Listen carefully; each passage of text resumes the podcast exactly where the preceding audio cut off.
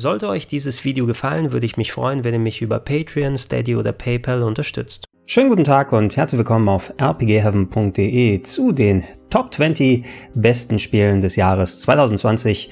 Der erste Teil. Wie in den vergangenen Jahren habe ich mich auch im letzten Jahr natürlich sehr viel mit Videospielen beschäftigt. Die meisten von uns ja noch mehr als sonst durch die ganzen Lockdowns, die passiert sind. Und äh, sind auch viele Games tatsächlich dabei gewesen, die eigentlich schon in den Jahren vorher hätten rauskommen sollen, aber verschoben wurden ins Jahr 2020, die es hier endlich reingeschafft haben zum Ende der letzten Konsolengeneration, zum Start der neuen. Äh, viel auf dem PC natürlich auch passiert. Dementsprechend ist auch sau viel zusammengekommen. Und ich bin eben nochmal in mich gegangen. Das mache ich ja ganz gerne gegen Ende des Jahres, um zu schauen, okay, was hast du gezockt, was hat dir wie gut gefallen, wie würdest, äh, würdest du das ungefähr einordnen und ich habe jetzt meine persönliche Top 20 äh, dann hier reingebracht. In den meisten Fällen sind das Games, die ich entweder lang genug gespielt habe, um sie vernünftig einzuordnen oder sogar im besten Fall durchgespielt habe. Wenn ich mal hier durchgucke, bei den meisten ist es hier zumindest so der Fall, die hier auf der Liste drauf sind. Allerdings, da werden auch einige Games, ähm, die potenziell hier hätten drauf sein können, nicht drauf sein, weil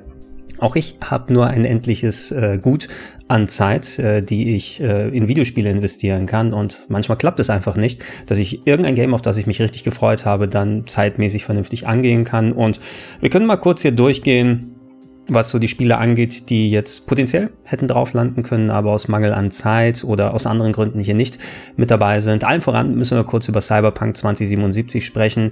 Ich wollte eigentlich diese Liste ein bisschen vorher im Dezember aufnehmen, einfach damit ähm, während der Weihnachtszeit nochmal ein bisschen mehr freie Zeit für mich dann möglich ist. Allerdings, Cyberpunk hat ja so spät released, na, und meine Herren, was ist seitdem alles passiert? Ne? Verbackte Konsolenversionen, entfernt aus dem PlayStation Store, ähm, teilweise ähm, dann auch äh, so Game-Breaking-Sachen, die beim PC passiert sind. Ich hätte mir gerne die Zeit genommen, um äh, ab dieser ganzen Problemchen, die zusätzlich passiert sind, vernünftig da reinschauen zu können. Ich habe das auf äh, Rocket Beans TV gemeinsam mit Kollege Valentin ein bisschen länger spielen können und auch privat mal in die PC-Version reingespielt. Allerdings, hey, um so ein Spiel vernünftig zu beurteilen, wie gesagt, auch abseits der ganzen Bugs und andere Problematik, die, mit der gerade CD Projekt Red zu kämpfen hat, ey, ich wollte das nicht übers Knie brechen und schauen, hau das jetzt durch, ne, schau, wo du jede freie Minute finden kannst, um Cyberpunk durchzuspielen.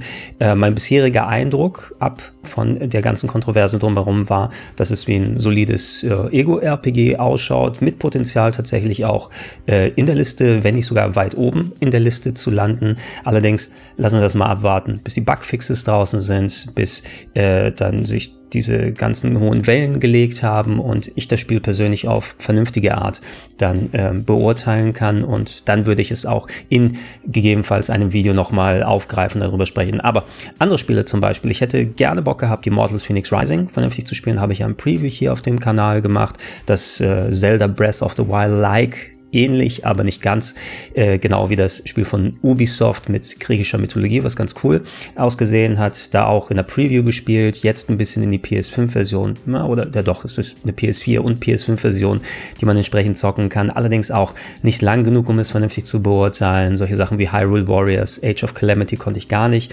ausprobieren. Ein bisschen was in Puyo Puyo Tetris 2 habe ich investiert, aber da maximal ein paar Tetris-Runden, deshalb ähm, kann ich da auch nicht zu viel sagen.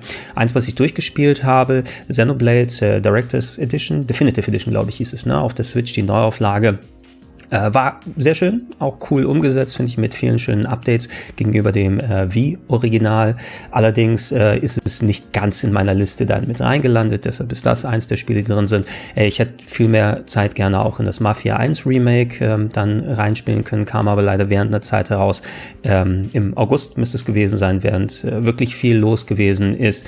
Auch sowas wie Sakura Wars gab es ähm, gegen Mitte des Jahres, April, Mai ist es rausgekommen, weiß ich noch, und da auch eigentlich eine eine Serie, die ich sehr, sehr mag. Strategie-RPG gemischt mit Dating-Sim, ganz abstruser Stuff, der da passiert. Hier mit einer Gameplay-Änderung, keine Strategie-RPG-Gameplay-Elemente mehr, sondern dass du Action-Adventure-mäßig mit Mechas rumgehst und Massenkloppereien hast, fast schon ein kleines bisschen Dynasty Warrior-mäßig, ein kleines bisschen, nicht zu viel, aber hat mich so leicht dran erinnert und das war Gameplay in der Runde, die mir nicht so viel ähm, Spaß auf den ersten Blick gemacht hat, aber da auch nur nicht lang genug gespielt, um da vernünftig mir das anschauen zu können. Ne? Und Mario 3D All-Stars coole Games, alte Games, nicht zu sehr abgedatet, wäre auch nicht, obwohl ich viel Spaß damit hatte, hier auf der Liste gelandet. Ich hätte gern Little Hope, das, ähm, habe ich hier irgendwo die Disc noch? Ja.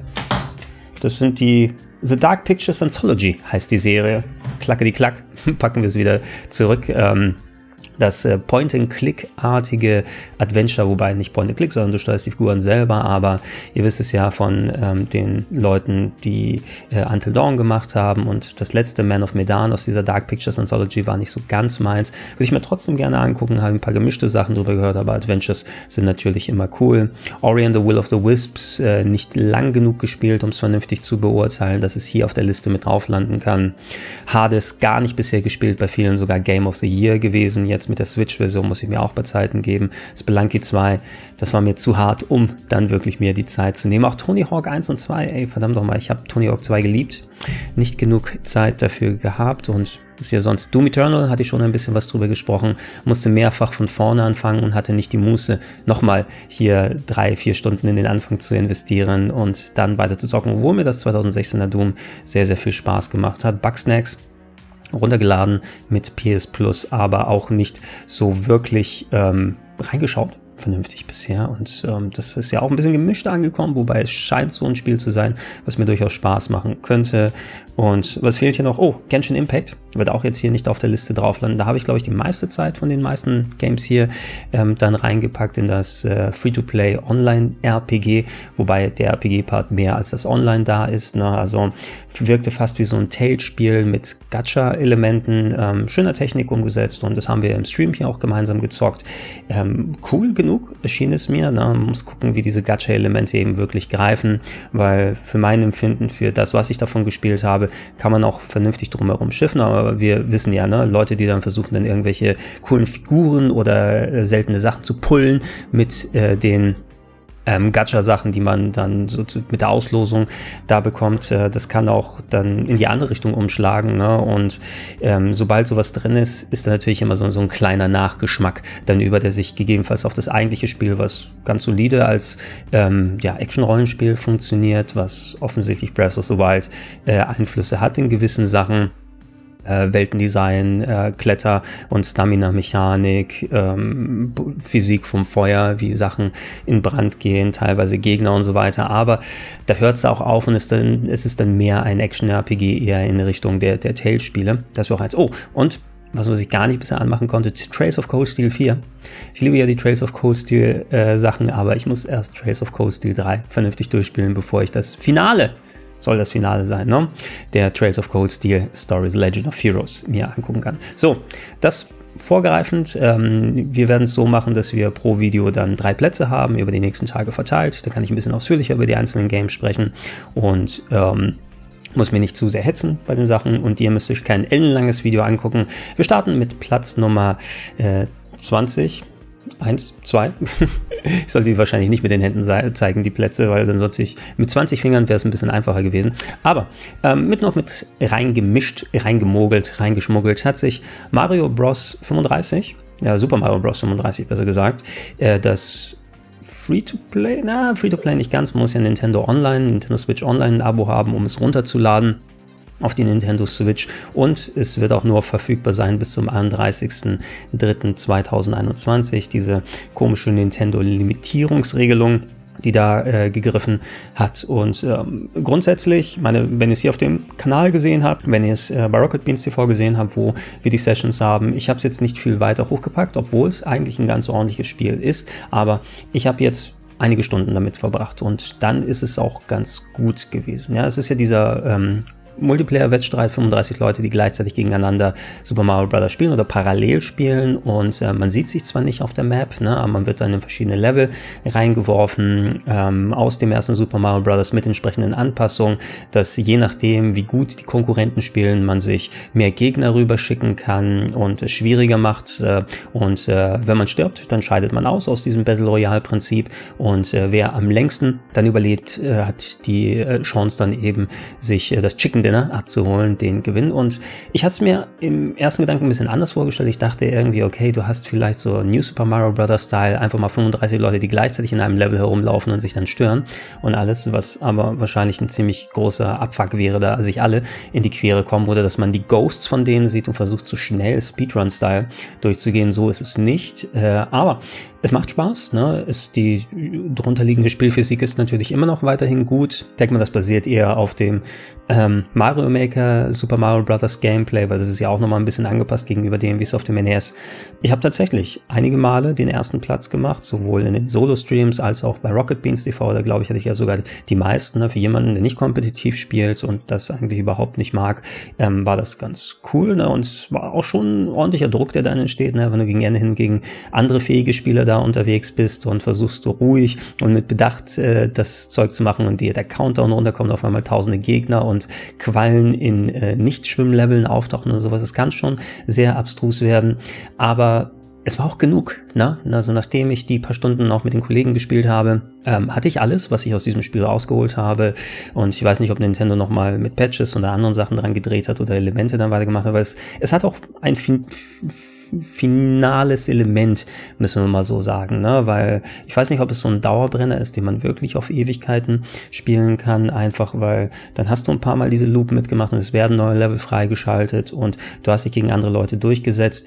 Nach und nach, wenn es sowieso dann wirklich mehr Hardcore-Leute spielen, ja, als zu Beginn wahrscheinlich, wo noch ein bisschen weniger 2D Jump'n'Run erfahrene Leute da gewesen sind, so dass auch ich ein paar Mal gewinnen kann. Und irgendwann gerätst du eben in diesen ja, fast schon so Standoff, ne? Also es macht, es machte mir dann ein bisschen weniger Spaß, wenn du dann dich gegen äh, 33 andere Leute durchgesetzt hast und dann ist noch einer über, der aber wirklich sehr stetig spielt, ne? Und das Spiel versucht zwar noch ein bisschen die Uhr schneller zu drehen und irgendwann das äh, noch mal ein bisschen äh, anzuspeeden, dass dann noch ein konkreteres Duell entsteht oder so, aber es zieht sich nach einiger Zeit, ne? wenn man gegen viele Leute da ist und es ist wirklich nervig, so hast du die, den Großteil der Spieler in der ersten Minute raus ne? und dann ist man 15 Minuten gegen ein, zwei, drei oder vier andere Leute gleichzeitig unterwegs und hofft auf Glück, einen Fehler, ähm, irgendetwas, was nicht äh, bedacht wurde, dass der andere rausfliegt oder man fliegt selber raus ne? und dann war die Motivation ein bisschen weiter runter. Aber bis dahin, wo ich gespielt habe, war es ein großer Spaß und ich denke,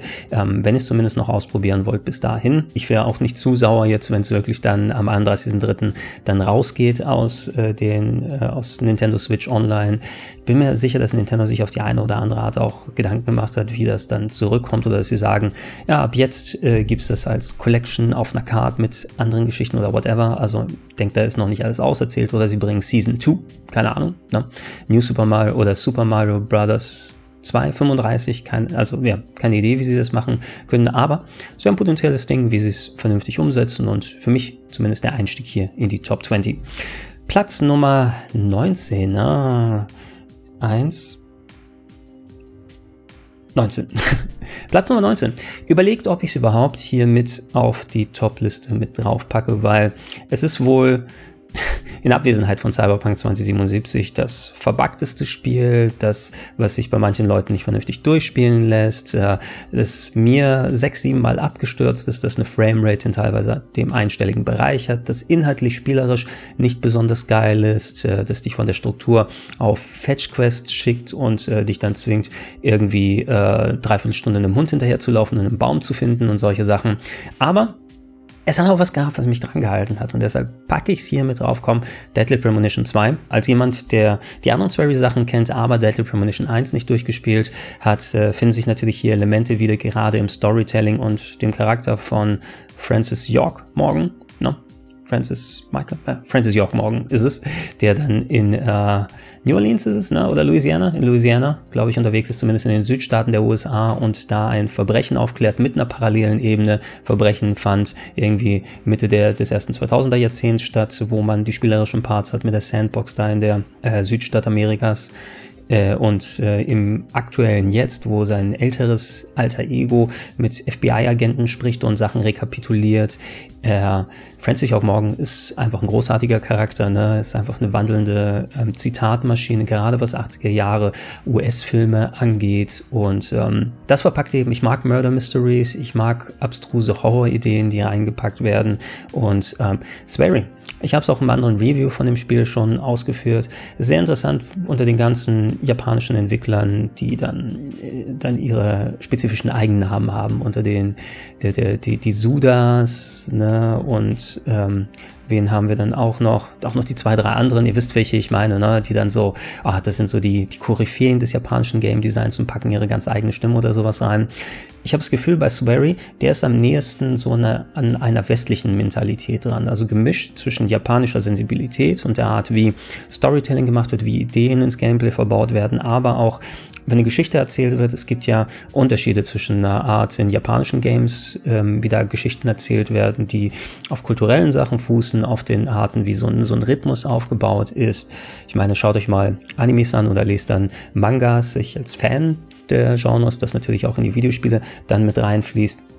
Die haben eine ganz andere Art jetzt äh, als bei westlichen Medien, Filmen, Spielen, Büchern und so weiter, ähm, Stories zu verzahnen, Ideenkomplexe mit reinzutun. Manchmal kann es sehr verworren äh, auf den ersten Blick sein sehr durcheinander kommen. Bei Swery habe ich das Gefühl eben, dass diese japanische Sensibilität aber reingemischt wird, eben mit, okay, der weiß auch, ähm, was er ausdrücken möchte, wenn er das entsprechend auf Englisch ausformuliert, wahrscheinlich eben mit seinen Leuten, dass es noch bei, sprachlich nochmal durchgegangen wird. Als Fan des 80er Kinos, dass ich nachvollziehbar viele Sachen gehabt habe und so, so, ein, so ein Charakter wie Francis York Morgan, ich glaube auch nur jemand ist, der von Swery geschrieben werden könnte. Im Gegenzug hast du eben das, was mich dran gehalten hat, der Charakter, Murder Mystery Folgen. Da muss man das ganz schrecklich, den ganz schrecklichen Rest mit reinrechnen und schauen, ob man wirklich mit mauem Shooter-Gameplay äh, einhergeht, mit einer nutzlosen Open World, mit der schlechten Framerate, mit den teilweise wirklich ganz großen Bugs, die mit dabei sind. Spiel, was überhaupt nicht auf der Switch vernünftig spielbar ist, sondern eher wahrscheinlich hätte auf dem PC rauskommen sollen, wo man zumindest ein bisschen Power dahinter setzen kann. Das Wozu muss ich auf einer Open World rumlaufen, nachdem ich eineinhalb Minuten Ladezeit hatte, um da mit sechs Frames irgendwie auf dem Skateboard rumzufahren? Das bringt ja auch nicht so viel. Aber wegen den ganzen anderen Sachen, die ich ausgeführt habe, würde ich Deadly Premonition 2 auf die 19 packen. Auf der 18 haben wir ein Spiel, das habe ich nicht komplett bisher durchgespielt, ich habe es jetzt auch von der PS4 auf die PS5 mit äh, draufgetan, damit ich da noch weiterspielen kann. Aber das von dem, was ich bisher davon gespielt habe, hat mir bereits sehr viel Spaß gemacht und ich habe auch viel Gutes von anderen Kollegen darüber gehört. Deshalb würde ich sagen, ja, sollte auf jeden Fall in der Top-Liste mit dabei sein. Crash Bandicoot 4, der neueste Teil des Jump'n'Run-Klassikers. Lange hat er auf sich warten lassen, 20 Jahre plus äh, sogar, sogar noch mehr, ne? Wann war der dritte Crash-Teil auf der PlayStation 1? Ist ein bisschen her gewesen. Äh, wobei es natürlich dazwischen dann auch äh, Crash-Spiele, Jump'n'Runs gegeben hat, die aber dann quasi außerhalb der Reihe passiert sind, äh, die von anderen Teams gemacht wurden. Es gab die Racing-Ausflüge und so weiter und so fort. Aber mit dem Revival, mit der Trilogie, die vor einiger Zeit gekommen ist, hat man wieder so ein kleines Gefühl für das klassische PlayStation 1 Jump'n'Run bekommen. Und ich finde, ey, visuell funktioniert das echt cool. Ähm, spielerisch muss man sich wieder an die teilweise recht floaty auf gut Neudeutsch Steuerung gewöhnen. Also ähm, du oder ich finde, du brauchst auf jeden Fall diese kleine Hilfestellung, damit du schaust, so dieser kleine Kreis, den man unterhalb des Schattens ähm, von Crash aktivieren kann, damit die Sprunganlagen perspektivisch vernünftig funktionieren. Es können sehr viele schnelle One-Hit-Kills sein, sodass man vernünftig seine Checkpoints auswählen sollte. Wer ganz hardcore drauf ist, kann den Classic-Modus spielen, bei dem es pro Level endliche Leben gibt ne? und nicht, dass man von Checkpoint zu Checkpoint weitermacht. So hardcore bin ich nicht mehr drauf gewesen, aber sich an den schwierigen Challenges zu versuchen, sich an den kniffligen Sachen versuchen, die Zähne auszubeißen und da eine Varianz haben, was das Leveldesign angeht, was ähm, spielbare Charaktere angeht. Du kannst ja auch auf Coco wechseln zum Beispiel, aber auch mit anderen Charakteren zocken, je nachdem, ähm, wenn die im Level drankommen. Sogar mit Neo Cortex kannst du da ja unterwegs sein und andere Perspektiven der Level mitnehmen, was ich eine coole Idee finde. Und auch ähm, die äh, Zusatzmasken, die dazu gekommen sind, die dir neue Fähigkeiten geben, wie du, dass du beispielsweise die Zeit verlangsamen kannst für einen gewissen Zeitraum, was in die Sprungeinlagen mit reingeht, oder dass äh, so, du so eine Art Phasenverschiebung machst, dass Blöcke erscheinen und wieder weggehen, je nachdem, was man gerade aktiviert. So ein bisschen so wie die äh, Blöcke bei ähm, Super Mario Bros. oder äh, Mario Maker, besser gesagt, aber die waren wahrscheinlich auch anderswo hier, wo man dann drauf geht und dann erscheint unten der Weg und wenn man nochmal drauf geht, ist es dann auch nochmal wieder weg, dass das auch in dem 3D Jump'n'Run funktionieren kann. Diese Schwebelfähigkeit, die dazugekommen ist mit dem Wirbel, also ähm, das clever mit solchen Sachen nochmal gespielt wird, was noch erweitert, äh, das eigentliche Leveldesign, was funktioniert. Man muss aber bereit sein, dass es oldschoolig hart wird. Ne? Und da werde ich noch weiter dran sitzen. Könnte sein, wenn ich noch weiter spiele, dass es sogar noch dann weiter oben äh, hätte landen können. Aber bis hierhin, finde ich, sollte es auf jeden Fall einen verdienten Platz in der Top 20 haben. Und es ist Platz 18 geworden, der für Crash 4. Soll es für heute gewesen sein. Seid morgen wieder dabei. Dann machen wir weiter mit Platz Nummer 17. Ich war der Gregor. Das war der erste Teil der Top 20 und wir sagen bis dann.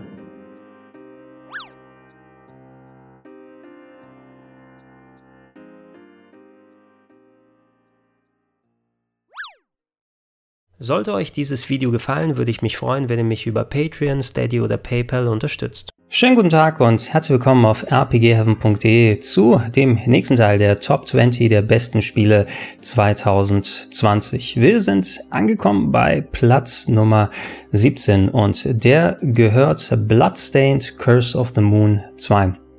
Bloodstained Ritual of the Night ist ja der große Castlevania Symphony of the Night, like von Koji Igarashi, dem äh, Erfinder von Symphony of the Night, dem langjährigen Betreuer der Castlevania-Serie, der sich ja vor einigen Jahren selbstständig gemacht hat und über Kickstarter das Bloodstained finanziert hat, was ähm, einen schwierigen Weg hatte, bis es fertig geworden ist, aber dann doch ein sehr schönes Metroidvania ähm, ergeben hat am Ende, das äh, mittlerweile auch einen guten Randomizer-Mode hat, den wir in der Randomizer-Show zum Beispiel vorgestellt haben, auf Rocket Beans TV und grundsätzlich, bis auf ein paar bestimmte Parts, das am Ende das Leveldesign nochmal hätte, finde ich ein paar Schliffe vertragen können, weil der stärkere Part ist der erste Part und gegen Ende hin merkst du, okay, jetzt haben die nochmal geguckt, was wir für Gebiete dazu packen können. Aber das sind so kleine Kritikpunkte, die man an dem Titel dann ähm, noch, noch finden kann, die nicht wirklich ins Gewicht schlagen dafür, dass es wirklich ein schönes äh, Metroidvania ist. Im Gegenzug gab es ja aber auch das Spin-off Curse of the Moon, das erste, was quasi überraschend im Vorfeld erschienen ist, wobei es müsste auch off denke ich, ein Kickstarter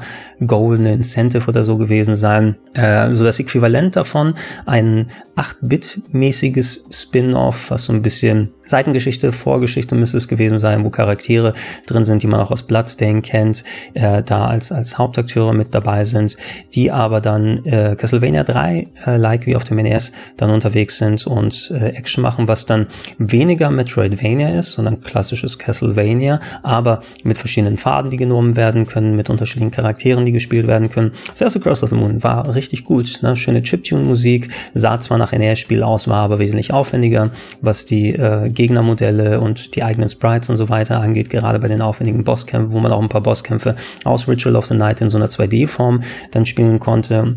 Und das hat mir damals schon, schon sehr viel Spaß gemacht. Dementsprechend habe ich mich auch gefreut auf Curse of the Moon 2.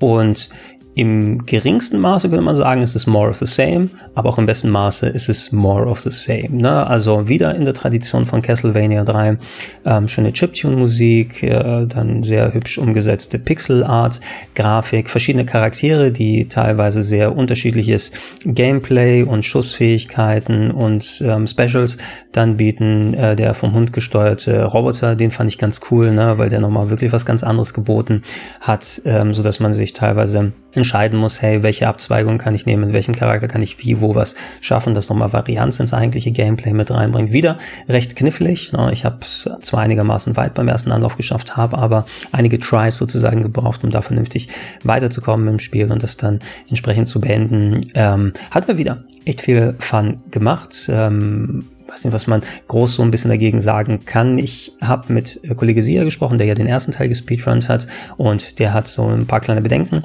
gegenüber Curse of the Moon 2, die es zumindest Speedrun-mäßig ähm, nicht ganz so attraktiv für ihn gemacht haben wie der erste Teil beim Casual Gameplay bei mir konnte ich das aber nicht so richtig dann absehen. Ich würde sagen, hey, wenn ihr wirklich schönes, solides ähm, Castlevania-like Gameplay wollt, wenn euch Curse of the Moon 1 gefallen hat und wenn ihr nicht unbedingt Metroidvania-Elemente wieder drin braucht, ne, sondern eher um die Wahl der Charaktere, der Skill, der äh, abgefragt wird, ähm, das kurze Suchen mit den Levelverzweigungen und Geheimnissen, das eben nicht so tief geht mit einem Item hier und fangt wieder von da an und macht das oder das oder das.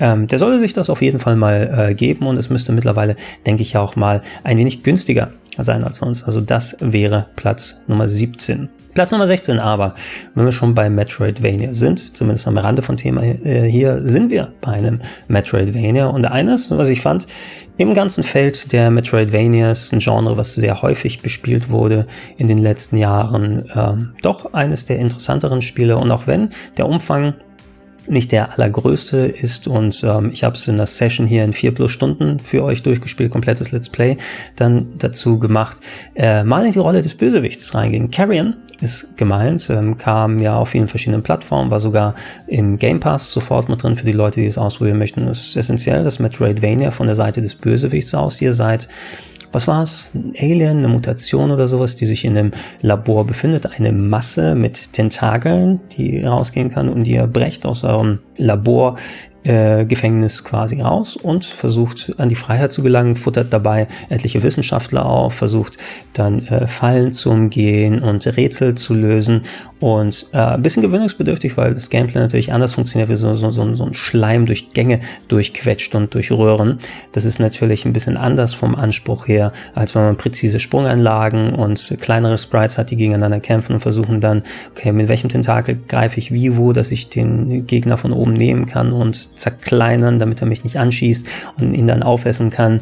Äh, wird alles schön morbide mit hübscher Pixelgrafik dargestellt und äh, es haben wir tatsächlich nochmal diesen anderen kleinen Kick gegeben ähm, gegenüber dann vergleichbaren Metroidvanias, was dagegen sprechen würde und was dem Spiel vielleicht verwehrt hat, ein bisschen weiter oben zu landen. Ah, der Umfang natürlich, na, wenn man dran bleibt, wie gesagt, vier Stunden ist auch das, oder vier, viereinhalb Stunden näher das obere Ende ähm, vom, vom Spektrum und manche Leute kommen bestimmt auch ähm, in der Hälfte oder drei Viertel der Zeit da vernünftig durch und dann ist es auch äh, okay, also wenn ihr es wirklich im Game Pass oder so gespielt habt und ich weiß gar nicht, ob es immer noch drin ist im Game Pass, aber es war zumindest beim Release, dann hat man da auch seine Unterhaltung mit rausgeholt, ne? aber bei anderen Sachen denke ich mir, gerade Metroidvania könnte noch mal ein bisschen mehr vertragen.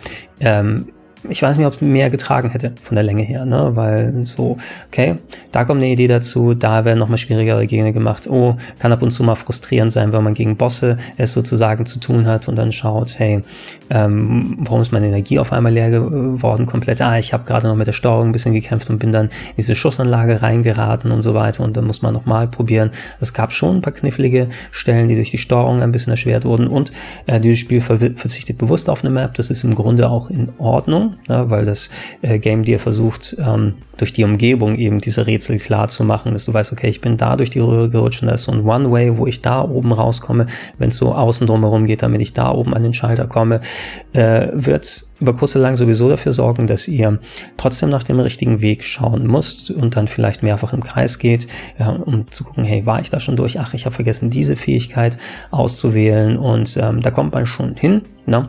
wenn man vernünftig sich da durcharbeitet. Äh, allerdings es ist da eben auch ein gewisses Maß an Verwirrung, was mit dazu kommt. Und ich will nicht sagen, dass sich das in Spielzeitstreckung dann niederschlägt, weil so viel wird die Spielzeit da nicht gestreckt. Aber ich denke mal, es ist ein bewusstes Element gewesen. A, weil sich das auf das Gameplay auswirkt und B, weil man mit der Map wahrscheinlich noch schneller dann durchgekommen wäre und da vernünftig hätte gucken können. Ansonsten aber ein sehr schönes Spiel und ich finde, kann ich auch ganz gut hier ganz nah draußen äh, aus der Top 15 dann rauslassen auf Platz Nummer 16. Platz Nummer 15 ist ein Game, oh, hatte ich so ein bisschen Erwartungen drin und ist tatsächlich, ich weiß nicht, ob so viele andere Leute es tatsächlich auch komplett durchgespielt haben. Es kam bei mir sozusagen zur richtigen Zeit, dass ich gerade da ein bisschen Gelegenheit hatte, ähm, um länger mal an so einem Spiel dran zu spielen. Und da waren die neuen Konsolen noch nicht draußen. Das konnte ich auf dem PC zocken. Und als Open World GTA-Fan sind solche Spiele erstmal grundsätzlich ein bisschen interessant für mich, um sie mal anzugucken. Und die Grundidee fand ich auch ganz lustig. Watch Dogs Legion ist es auf dem PC von mir durchgespielt, das ähm, Sandbox Ubisoft-Spiel, angesiedelt in einem London der nahen Zukunft, will ich sagen, weil da alles schon wesentlich technisierter ist, mit einer Ja, Dystopie ist es nicht ganz, aber kennt ja von den anderen ähm, Watchdog-Spielen, ja, die Hackergruppe DedSec wird hier eines Terroranschlags beschuldigt, den sie nicht äh, begangen haben. Äh, und äh, durch eine andere Zero Day, glaube ich, ist die andere, ne? Die andere Sekte, die dazu kommt, die das dann verursacht und denen in die Schuhe schiebt, äh, was das Resultat ist, dass DedSec quasi aufgelöst wird und äh, in London so ein Autoritätsstaat daraus wird, kontrolliert von persönlichen Wachfirmen und vom Staat und so weiter und so fort, ähm, wo natürlich dann wieder gegen rebelliert werden muss und man selber dann äh, die Aufgabe bekommt, DedSec wieder loszustarten. Und das Interessante ist ja hier ja, dass es keinen festen Hauptcharakter gibt, sondern dass jeder der Hauptcharakter sein, jeder der NPCs, der herumläuft, der von euch rekrutiert werden kann, die dann verschiedene Talente, verschiedenes Aussehen natürlich mitbringen, aber auch Zusatzboni und andere Geschichten. Und dieses Element funktioniert okay. Also der Fokus, ja, wir sind eins, Legion, ne, ist ja auch im Namen schon mal äh, drin, funktioniert okay in der Hinsicht, dass man tatsächlich irgendwann mal so sein Arsenal, seine Gruppe an Leuten hat, über die man gerne verfügt. Ich bin meistens zwischen einer Handvoll immer hin und her gewechselt, die dann für mich die wichtigen Skills hatten, welche entweder die zum Stealthen gut waren oder andere, die über Flugdrohnen verfügen, die mir ein ums andere Mal sehr viel Zeit gespart oder den Arsch gerettet hat. So eine große Flugdrohne, die man jederzeit rufen kann mit bestimmten Charakteren, zu denen man direkt mal auf ein Häuserdach rauf kann oder sich schnell irgendwo dann hinbegibt und weitere Elemente, die dazukommen, so ähm, äh, Spinnendrohnen, die unterwegs sein können, mit denen man dann Sachen aktiviert, ausschaltet ähm, und verschiedene Missionen und so weiter erledigt, also viele Technik-Gadgets, die dazukommen. Was bei den Charakteren nicht so cool funktioniert, ist es eben, dass man versucht hat, denen Stimme und Charakter zu geben, der dann generiert wird. Also ich denke mal, viele der, der Dialoge wurden mehrfach eingesprochen, damit es dann so ungefähr auch auf dem auf die Art der, der Figur dann drauf passt. Wobei ähm, es nicht zu 100% zugeschnitten ist. Ne? Und da wird versucht, so Protagonistendialoge auf Allerweltsfiguren draufzupacken. Ähm, und das wirkt irgendwie so ein bisschen deplatziert, ne? Dann hat man auf einmal irgendwie so einen flippigen Dialog mit seinen, mit, mit Sabine, dem Kontakt, äh, die, die DedSec-Gruppe im Hintergrund dann wieder sozusagen aufbauen will, die so als, als Schirmherrin da auftritt und mit euch ständig quatscht und alles drum und dran. Und äh, auch Dialoge der innerhalb der kleinen Stories, die da passieren. Und da kommt eben mal auch mal eine Situation zustande, die habe ich auch anderswo genannt. Dann geht's in einer ziemlich interessanten Side-Story irgendwie um äh, ähm, heruntergeladenes Bewusstsein im Computer ne? und wann ist ein Mensch noch ein Mensch, also diese typischen Sachen, die gerne aufgegriffen werden, aber mit einer interessanten Art verpackt, dass man da entsprechende Geschichte folgen kann. Und ich bin da reingegangen mit einer Bauarbeiterin im Bauarbeiter-Outfit ne? und die dann anfängt dann so quasi philosophische Fragen zu stellen ähm, und, und in die Dialoge mit einzuverweben und das kann so ein bisschen so, so, so ein Stimmungs- und Stilbruch eben sein. Ne? Und weiß nicht, ob ein fester Hauptcharakter, doch, fester Hauptcharakter hätte wahrscheinlich da ein bisschen mehr gebracht, aber nach und nach seht ihr eben, dass es ähm, die, die Charaktere, die ihr macht, ähm, ja, so allgemein gehalten wurden, dass alles auf die viel funktioniert, ist im schlimmsten Fall dann entgegen äh, deren äh, Ausrichtung dann wirken kann, was das Storytelling und so weiter angeht. Und irgendwann hatte ich auch nicht wirklich großes Interesse daran, jeden zu rekrutieren und mitzunehmen, wo die eigene Rekrutierungsmissionen haben, die dann zufällig erstellt werden, oh, erledige den Typen oder besorge mir dieses Item und nur um diese Figur drin zu haben, sei denn ich habe was gefunden wie so eine, wie die Antiterror-Oma, die wir schon mal gesehen haben, die dann herumlaufen kann und stealthen und Leute stunt oder so, die mit der Stun-Gun daherkommt. Solche Sach Sachen und Charaktere nehme ich gerne nochmal mit, aber grundsätzlich dieses Feature war nicht so ultra prall, hat es dennoch ein bisschen bereichert. Ich fand es interessant, äh, London fand ich cool als Stadt, ähm, die dann entsprechend gutes, gute Location geboten hat für das verschiedene Zeug, auch das Missionsdesign, was ja essentiell Cyber-Stealth gewesen ist, wo ich immer ganz gerne stealthe und Sachen und versuche reinzukommen, mit Charakteren erweitern, seine Gadgets und seine Hacking-Fähigkeiten, die es dann möglich machen, in Kameras reinzuspringen, Computer auszulesen, andere Drohnen zu übernehmen und anderes Zeug zu machen, ähm, hat mir immer ein paar schöne Möglichkeiten Möglichkeiten gegeben, anders zu stealthen als jetzt bei dem Metal Gear Solid. Ähm, und da habe ich die Mission ganz gerne gemacht. Ab und zu mal kam auch dann der Zeitpunkt von wegen, ach fuck it all, ich versuche mich da durchzuballern, was in den wenigsten Fällen geklappt hat, aber es hat ab und zu auch mal geklappt. Aber so dieses Ausloten und, und Cyber-Stealthen oder so, das fand ich schon ganz cool. Und ähm, auch wenn manche Elemente ein bisschen häufig benutzt wurden, ich fand dieses Verknüpfen von ähm, Leitungen, dass man so verschiedene Knotenpunkte drehen muss, ist eigentlich eine coole Idee, aber es wurde auch teilweise sehr lang und sehr sehr überbordend dann angewendet später und Verteidigungsmissionen gegen Drohnen machen keinen Spaß.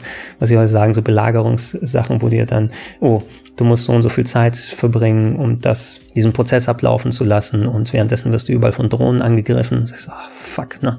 Also, das war weniger cool. Grundsätzlich aber hat mich das Spiel lang genug daran gehalten und Story ist so right. Ne? Es gibt ein paar gerade in den einzelnen Geschichten, ein paar interessante Ansätze, das, was ich vorhin erwähnt habe, aber es hängt dann immer mit so den, den Crime-Bossen zusammen oder den Oberen der Stadt, die dann auch für gewisse Storystränge stehen, die dann durchaus interessante eben Sci-Fi und Agentengeschichten drin haben. Die übergreifende Story hätte ein bisschen geschliffener sein können und die Kleinigkeiten, irgendwann hatte ich auch keinen Bock, der so mehr groß zu machen, aber ich habe es durchgespielt, es hat mir letzten Endes Spaß gemacht. Ähm, ich denke, wahrscheinlich, wenn ich Cyberpunk spiele, werde ich viele dieser Cyber, Stealth und anderen Fähigkeiten wahrscheinlich auch da mit drin haben, von dem, was ich gesehen habe. Oh, auch hier kann ich mich in Kameras hacken und solches Zeug machen.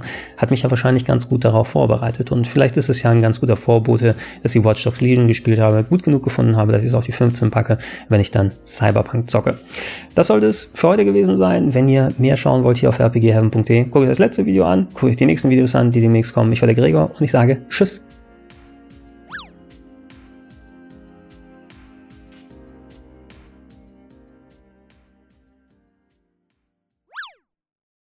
Sollte euch dieses Video gefallen, würde ich mich freuen, wenn ihr mich über Patreon, Steady oder PayPal unterstützt. Schönen guten Tag und herzlich willkommen auf rpgheaven.de zu den Top 20 besten Spielen des Jahres 2020. Die 20 in der 2020 fällt mir gerade auf. Was für eine Symmetrie. Selbst in diesem, ja, wir sind angekommen bei Platz Nummer 14 heute. Und ähm, hier ein Spiel, was äh, bei mir sehr, sehr hoch im Kurs gewesen ist. Sogar das Game of the Year in der Ursprungsfassung vor einigen Jahren, das hier jetzt in einer Update-Version herausgekommen. Ich spreche von Persona 5 Royal, ja, der neuen Edition. Das macht ja Atlus als ähm, RPG Persona Shin Megami Tensei Entwickler ganz gerne, dass sie bei diesen Spielen so eine, ja, in anderen äh, Franchises wäre es wahrscheinlich die Game of the Year Edition ne, mit Add-ons und DLCs und so weiter dabei, aber das geht häufig bei den Persona-Spielen ja nochmal drüber hinaus. Da ist Persona 4 Golden, du hattest Persona 3 Face zum Beispiel, ähm, die dann teilweise komplett neue Charaktere, Dutzende von Stunden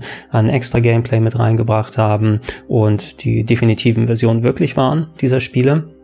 So fast, fast ein Halbsequel, kann man sagen. Ne? Also es wird die originalen Spiele nochmal durchgearbeitet, in der Taktung nochmal was gemacht, drüber geschliffen, ähm, andere Sachen verändert und sind für mich dann auch die, die definitiven Versionen eben wirklich dieser Spiele. Und Persona 5 Royal hat da auch noch mal einiges reingetan, rein vom Spiel her. Ist natürlich jetzt nicht das im Jahr 2020 als in dem Jahr, wo Persona 5 Royal rausgekommen oder Persona 5 das Originale rausgekommen ist und da ganz oben bei mir auf der Liste war jetzt nicht, die sind jetzt nicht alle besser, die davor rauskommen, aber ich habe in diesem Jahr jetzt noch mal, ich wollte reingucken in Persona 5 Royal und habe einfach mal noch mal 20, 30 Stunden gespielt, nicht komplett durch, ja.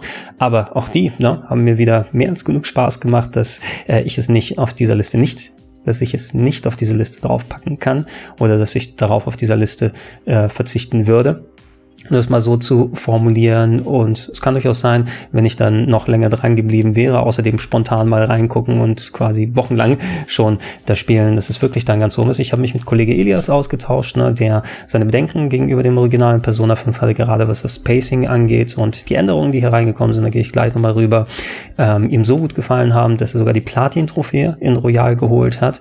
Und meine Persona 5 grundsätzlich eben diese Lebenssimulation gemischt mit ähm, rundenbasiertem Rollenspiel, ne, was hier exzellent funktioniert im Original als auch bei Royal, also das Kampfsystem mit dem Press-Turn.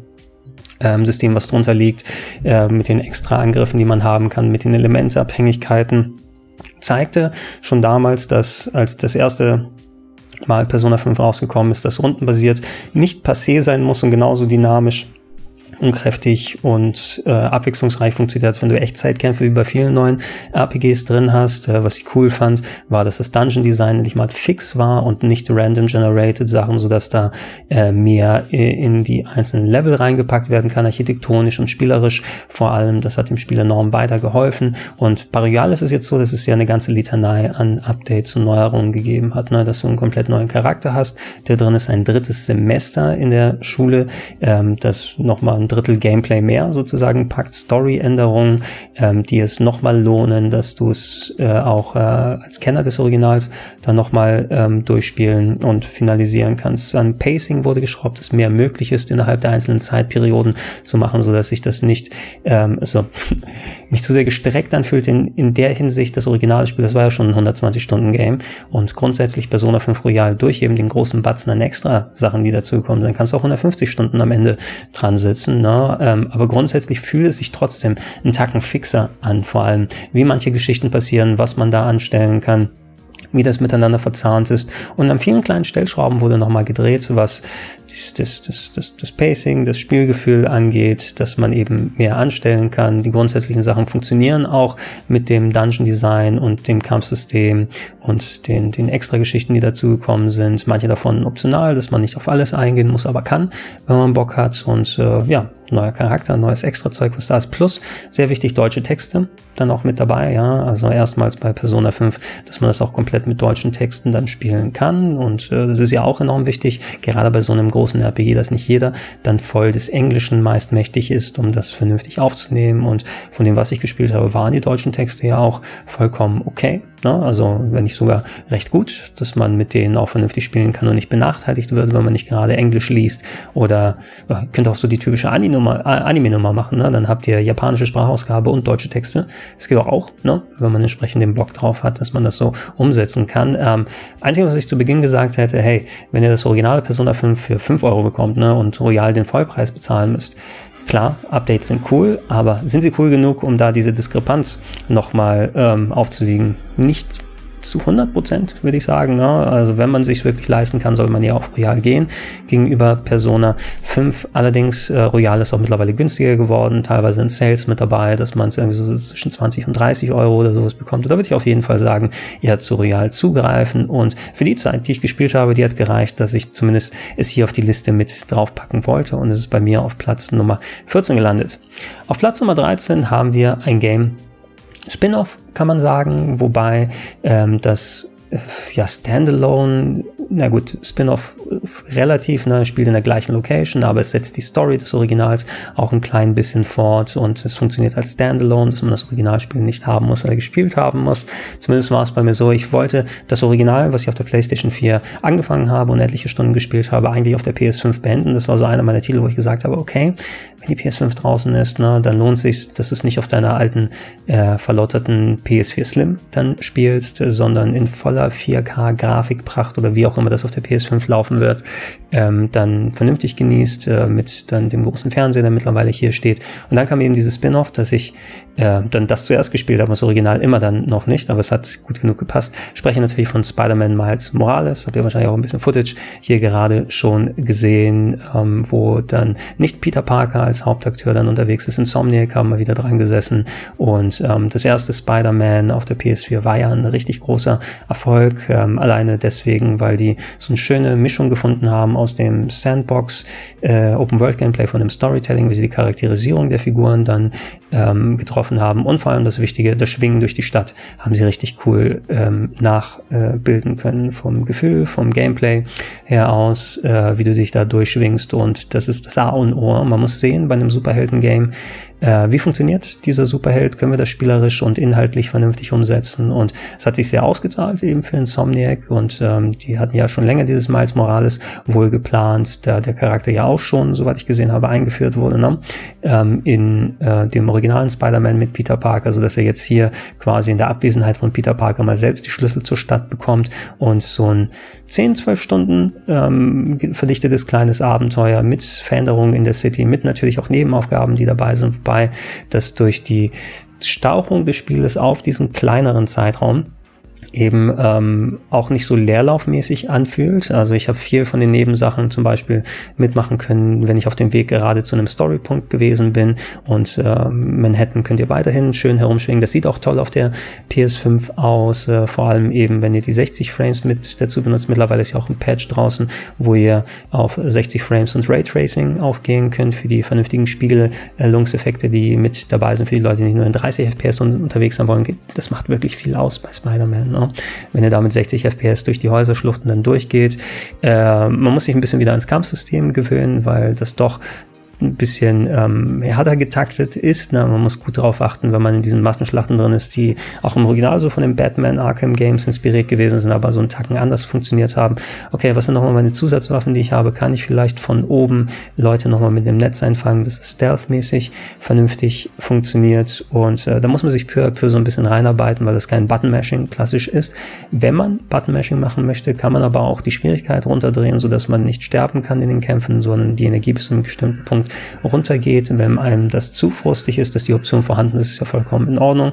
Wenn jemand da drauf gehen will und die Story hauptsächlich erleben möchte, ähm, Storytelling, Charaktere, wie sie gesprochen, geschauspielert werden, auch sehr hübsch gemacht. Miles Morales ist wirklich ein cooler, interessanter Charakter, ne, der schon eine andere Note dann vermittelt als Peter Parker selber und vor allem eben auch, hey, 10 bis 12 Stunden reichen mir persönlich für so ein Spiel. Na, also der Preis hätte durchaus auch mal ein bisschen geringer sein können. Wurde ja auch im Bundle auf der PS5 verkauft mit dem alten Game nochmal zum Vollpreis und äh, dann so ein bisschen drunter. Also wenn es für 30 Euro oder so angeboten äh, würde, denke ich, ist vielleicht der, der bessere Preispunkt oder so. Aber das ist mir lieber, wenn du dafür ein dichtes 10 bis 12 Stunden Erlebnis bekommst für 30 Euro, wenn es dann so gemacht worden wäre. Haben es natürlich ein bisschen drauf äh, getan bei Jetzt, wenn ihr es Retail euch holen möchtet und natürlich auch auf der PS4 lauffähig, ähm, also ähm, kann man da vielleicht denken, okay, wäre es exklusiv für PS5, hätte man noch mal ein bisschen was anderes machen können, das finde ich, aber ähm, fällt dem Titel nicht so negativ, bei dem Titel nicht so negativ ins Gewicht, äh, vor allem, weil dann ja ein Spiel, was auch auf der PS4 laufen soll, mit den Ladefähigkeiten der PS5, was Arbeitsspeicher und Festplatte angeht, hey, die Ladezeiten sind ja turboschnell, ne? Quick Travel, das Quick Travel vier, fünf Sekunden dauert, ähm, in der Map ausgewählt will, wo mich ich hin und schon wieder draußen. Das ist Gold wert, ne, dass du da keine Ladezeiten dazwischen hast, einfach für das schnellere Gameplay. Mal kurz hier was gucken, mal kurz da was machen, wird sehr, sehr davon beflügelt. Und es ist ja ein Resultat daraus, dass das Spiel auch auf PS4 laufen muss. Dementsprechend ist da der Aufwand geringer, der geladen werden muss und die Datenmenge und umso schneller geht es und es wirkt trotzdem groß und expansiv von der Stadt her aus, aber noch nicht gedrängt eben von den Aufgaben aus, dass ihr es parallel zur Story gut miterledigen könnt, wobei da auch irgendwann recht viele Sachen auftauchen auf der Map und ich nicht immer so den Bock hatte, okay, jetzt bin ich zwar nah bei einem Komplex, in den ich eindringen muss, aber ich weiß, dass ich da auch wieder 25 Minuten unterwegs bin, um Gegner kaputt zu hauen, um dann irgendwie ein Upgrade-Item zu bekommen. Das mache ich vielleicht einen kleinen Tacken später oder so. Also ich habe nicht alles sofort hier direkt mitgenommen, aber gut genug, das mit der Story verzahnen können, dass es mich eigentlich für seine Spieldauer dann dran gehalten hat. Und ja, auch bei dem würde ich sagen, hey, schaut euch an, im besten Fall auf der PlayStation 5. wenn euch das Original gefallen hat, dass ja auch die ähm, Remastered, die Update-Edition rausgekommen, die ich mir vielleicht auch nochmal im Nachhinein geben werde. Aber ich war erstmal ein bisschen ausgespider-man, nachdem Miles Morales durch gewesen ist. Ähm, zockt das gerne. Ne? Ich denke, auf der PS4 ist es wahrscheinlich auch nicht so schlecht. Platz Nummer 13, äh, Platz Nummer 13, Platz Nummer 13 war das. Platz Nummer 12 gehört äh, auch einem sehr späten Sequel. Wir hatten bei Crash Bandicoot 4 ja so einen großen Abstand zwischen Teil 3 und Teil 4 gehabt. Bei dem hier auch, nämlich bei Streets of Rage 4, dem Beat'em Up Update äh, von äh, wie hießen die beiden Teams? Lizardtube und Guard Crush, würde ich jetzt sagen. Ne? Ähm, also Indie-Entwickler-Teams, äh, die einen haben äh, das Warner Boy 3 Remake, das wunderbar gemacht, die anderen hatten ähm, etliche Beat'em Up schon mal gemacht, so dass, glaube ich, da so Technik und spielerisches Fundament sozusagen mit dazugekommen ist. Ich muss mal gucken nochmal, wie das, das andere Beat'em Up gehießen hat, was die Co-Entwickler da gemacht haben. Und rausgekommen ist ein oldschooliges Beat'em Up mit schön gezeichneten Figuren. Man muss so ein klein bisschen an den Stil gewöhnen, aber es gab auch schon gewöhnungsbedürftigere Beat'em Ups in den letzten Jahren. Wie ist es eine The Takeover mit diesen komischen Figuren, was auch, auch Street of Rage-like gewesen ist. Hier ist es so, dass man ähm, geguckt hat mit den verschiedenen Charakteren, die man auswählen kann, dass die sich unterschiedlich genug spielen, dass die Gegner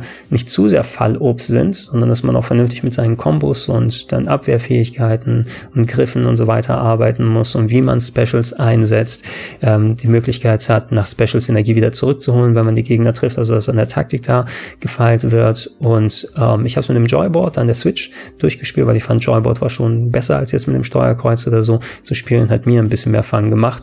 Er hat einen riesigen riesigen Umfang für ein Beat'em Up, also zwei Stunden am Stück. Ich würde sagen, mindestens doppelt so lange wie so gängige Beat'em Ups aus, aber es hält eigentlich seine Motivation auch darüber hinweg. Es ist nur anstrengend, das zwei Stunden am Stück zu spielen und dann sagen, oh, mir tut der Arm weh, das ist jetzt doch ein bisschen zu viel äh, geworden. Ähm, aber wenn ihr euch darauf einlasst, wenn ihr mal lernt, wie die verschiedenen Charaktere funktionieren, wie die Gegner-Patterns sich vernünftig ausschalten lassen ähm, und dass da nicht zu viel an Blockaden drin ist, wo du dann irgendwo sagst, hey, hier komme ich erst weiter, wenn ich tagelang in das eine System da investiere und gucke, wie man diese Moves hintereinander macht. Also funktioniert, ne? hat, passt, wackelt, hat Luft, sieht gut aus, die Musik ist äh, schön geworden und ich muss mich da erstmal rantasten, wurde dann aber recht schnell davon überzeugt und äh, ja, hab's gerne auf der Switch durchgespielt. Die anderen Versionen, glaube ich, stehen dem auch in nicht viel nach, mit schönen, vielen einstellbaren Grafikgeschichten, die man machen kann, selbst auf Konsolen. Fand ich auch ganz cool, dass es mittlerweile ja gang und gäbe ist. Und ist bei mir auf Platz Nummer 12 gelandet, Streets of Rage Stage 4. Das war's für heute, Leute. Dann kommt nächstes Mal wieder, wenn wir über die nächsten Plätze sprechen. Bis dann.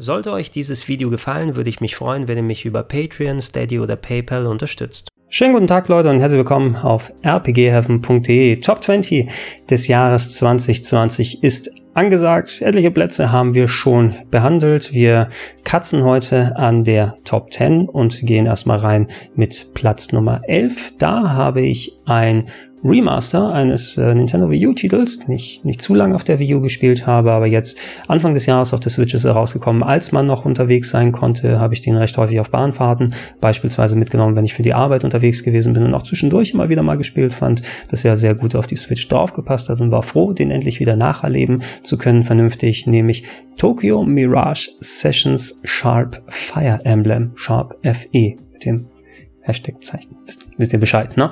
Das äh, Crossover-Game zwischen Shin Megami Tensei, also der Persona-Urserie, und Fire Emblem.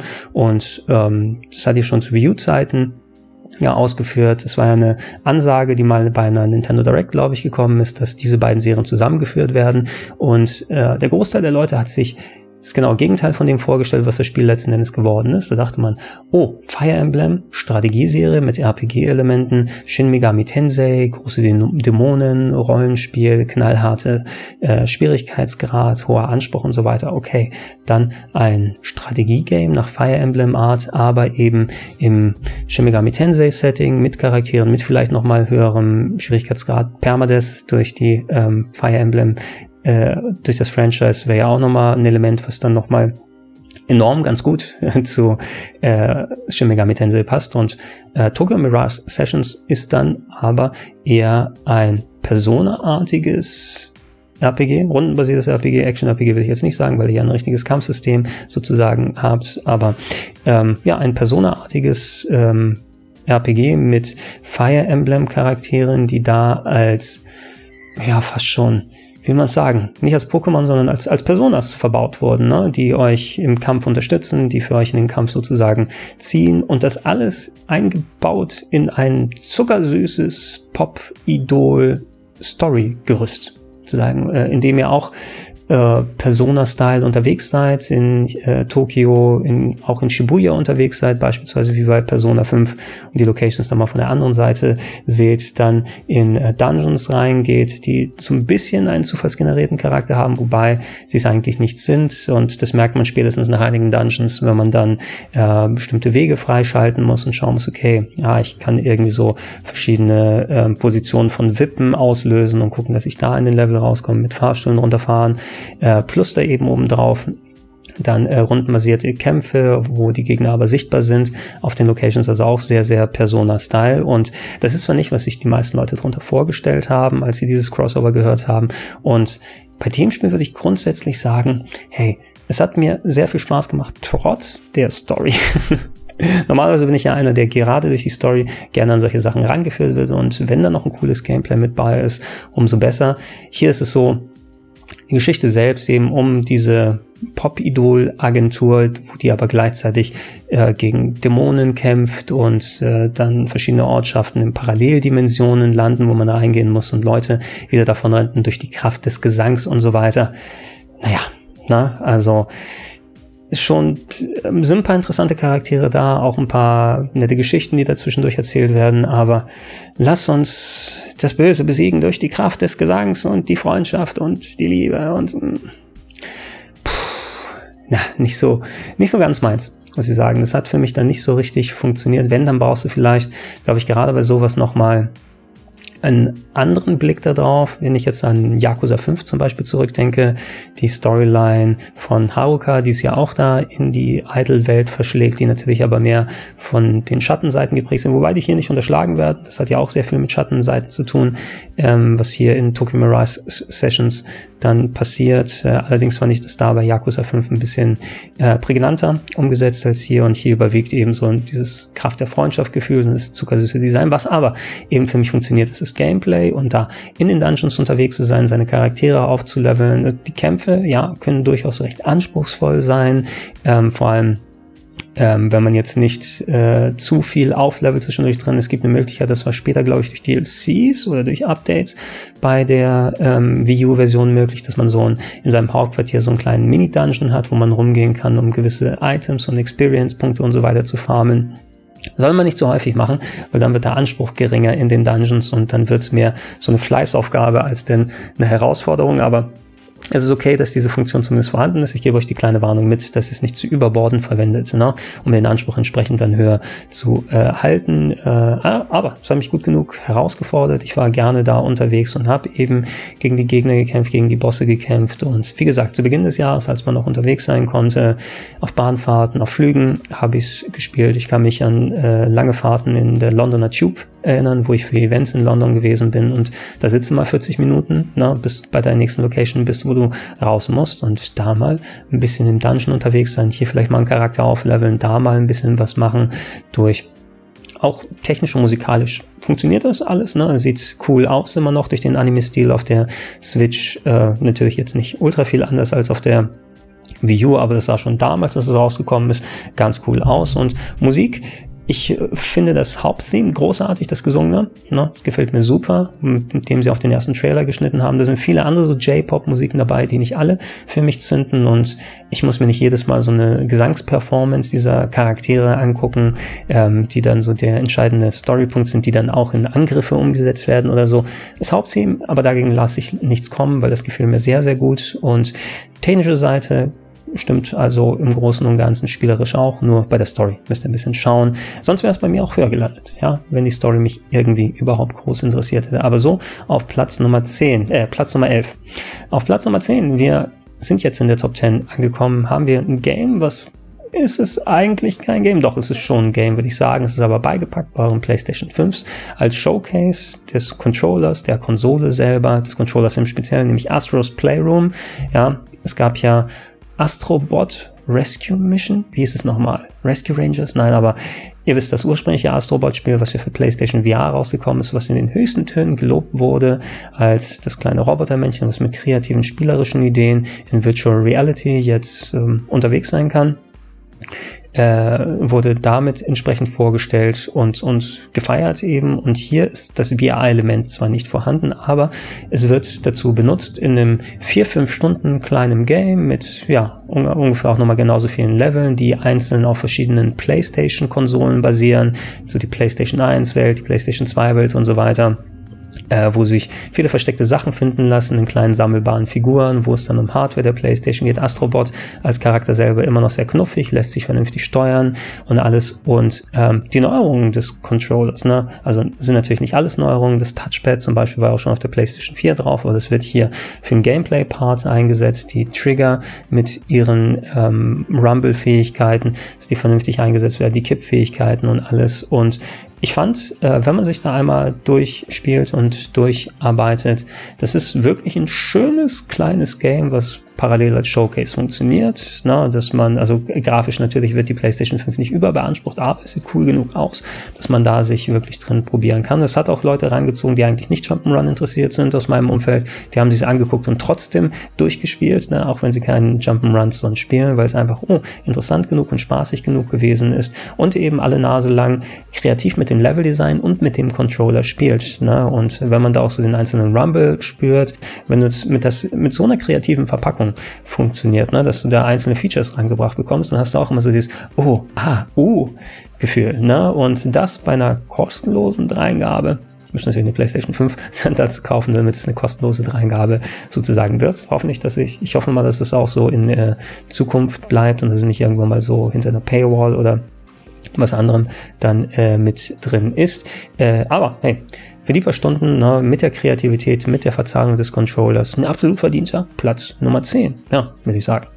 Platz Nummer 9 gehen wir rüber und da haben wir wieder Rollenspiel oder fast Rollenspiel. Wollen wir mal sagen, eine Serie, bei der sich viele Leute wünschen, hey, bringt mal wieder das klassische Rollenspiel zurück. Das hatten wir in Teil 1 und Teil 2 und danach nicht mehr so richtig und dann in verschiedener Qualität mit ähm, umgesetzt worden. Es ist das neueste Paper Mario. Paper Mario ist die Origami King. Ja, Paper Mario ist wieder unterwegs in einer großen Action-Adventure-Welt, muss man sagen. Äh, wobei, na gut, gewisses, oder Action-RPG wäre vielleicht das richtige Wort, ne? weil ihr habt ja Encounter da drin, die aber anders gelöst werden, jetzt als klassisch draufhauen oder mit mit dem Standard-Rollenspielsystem drin zu arbeiten.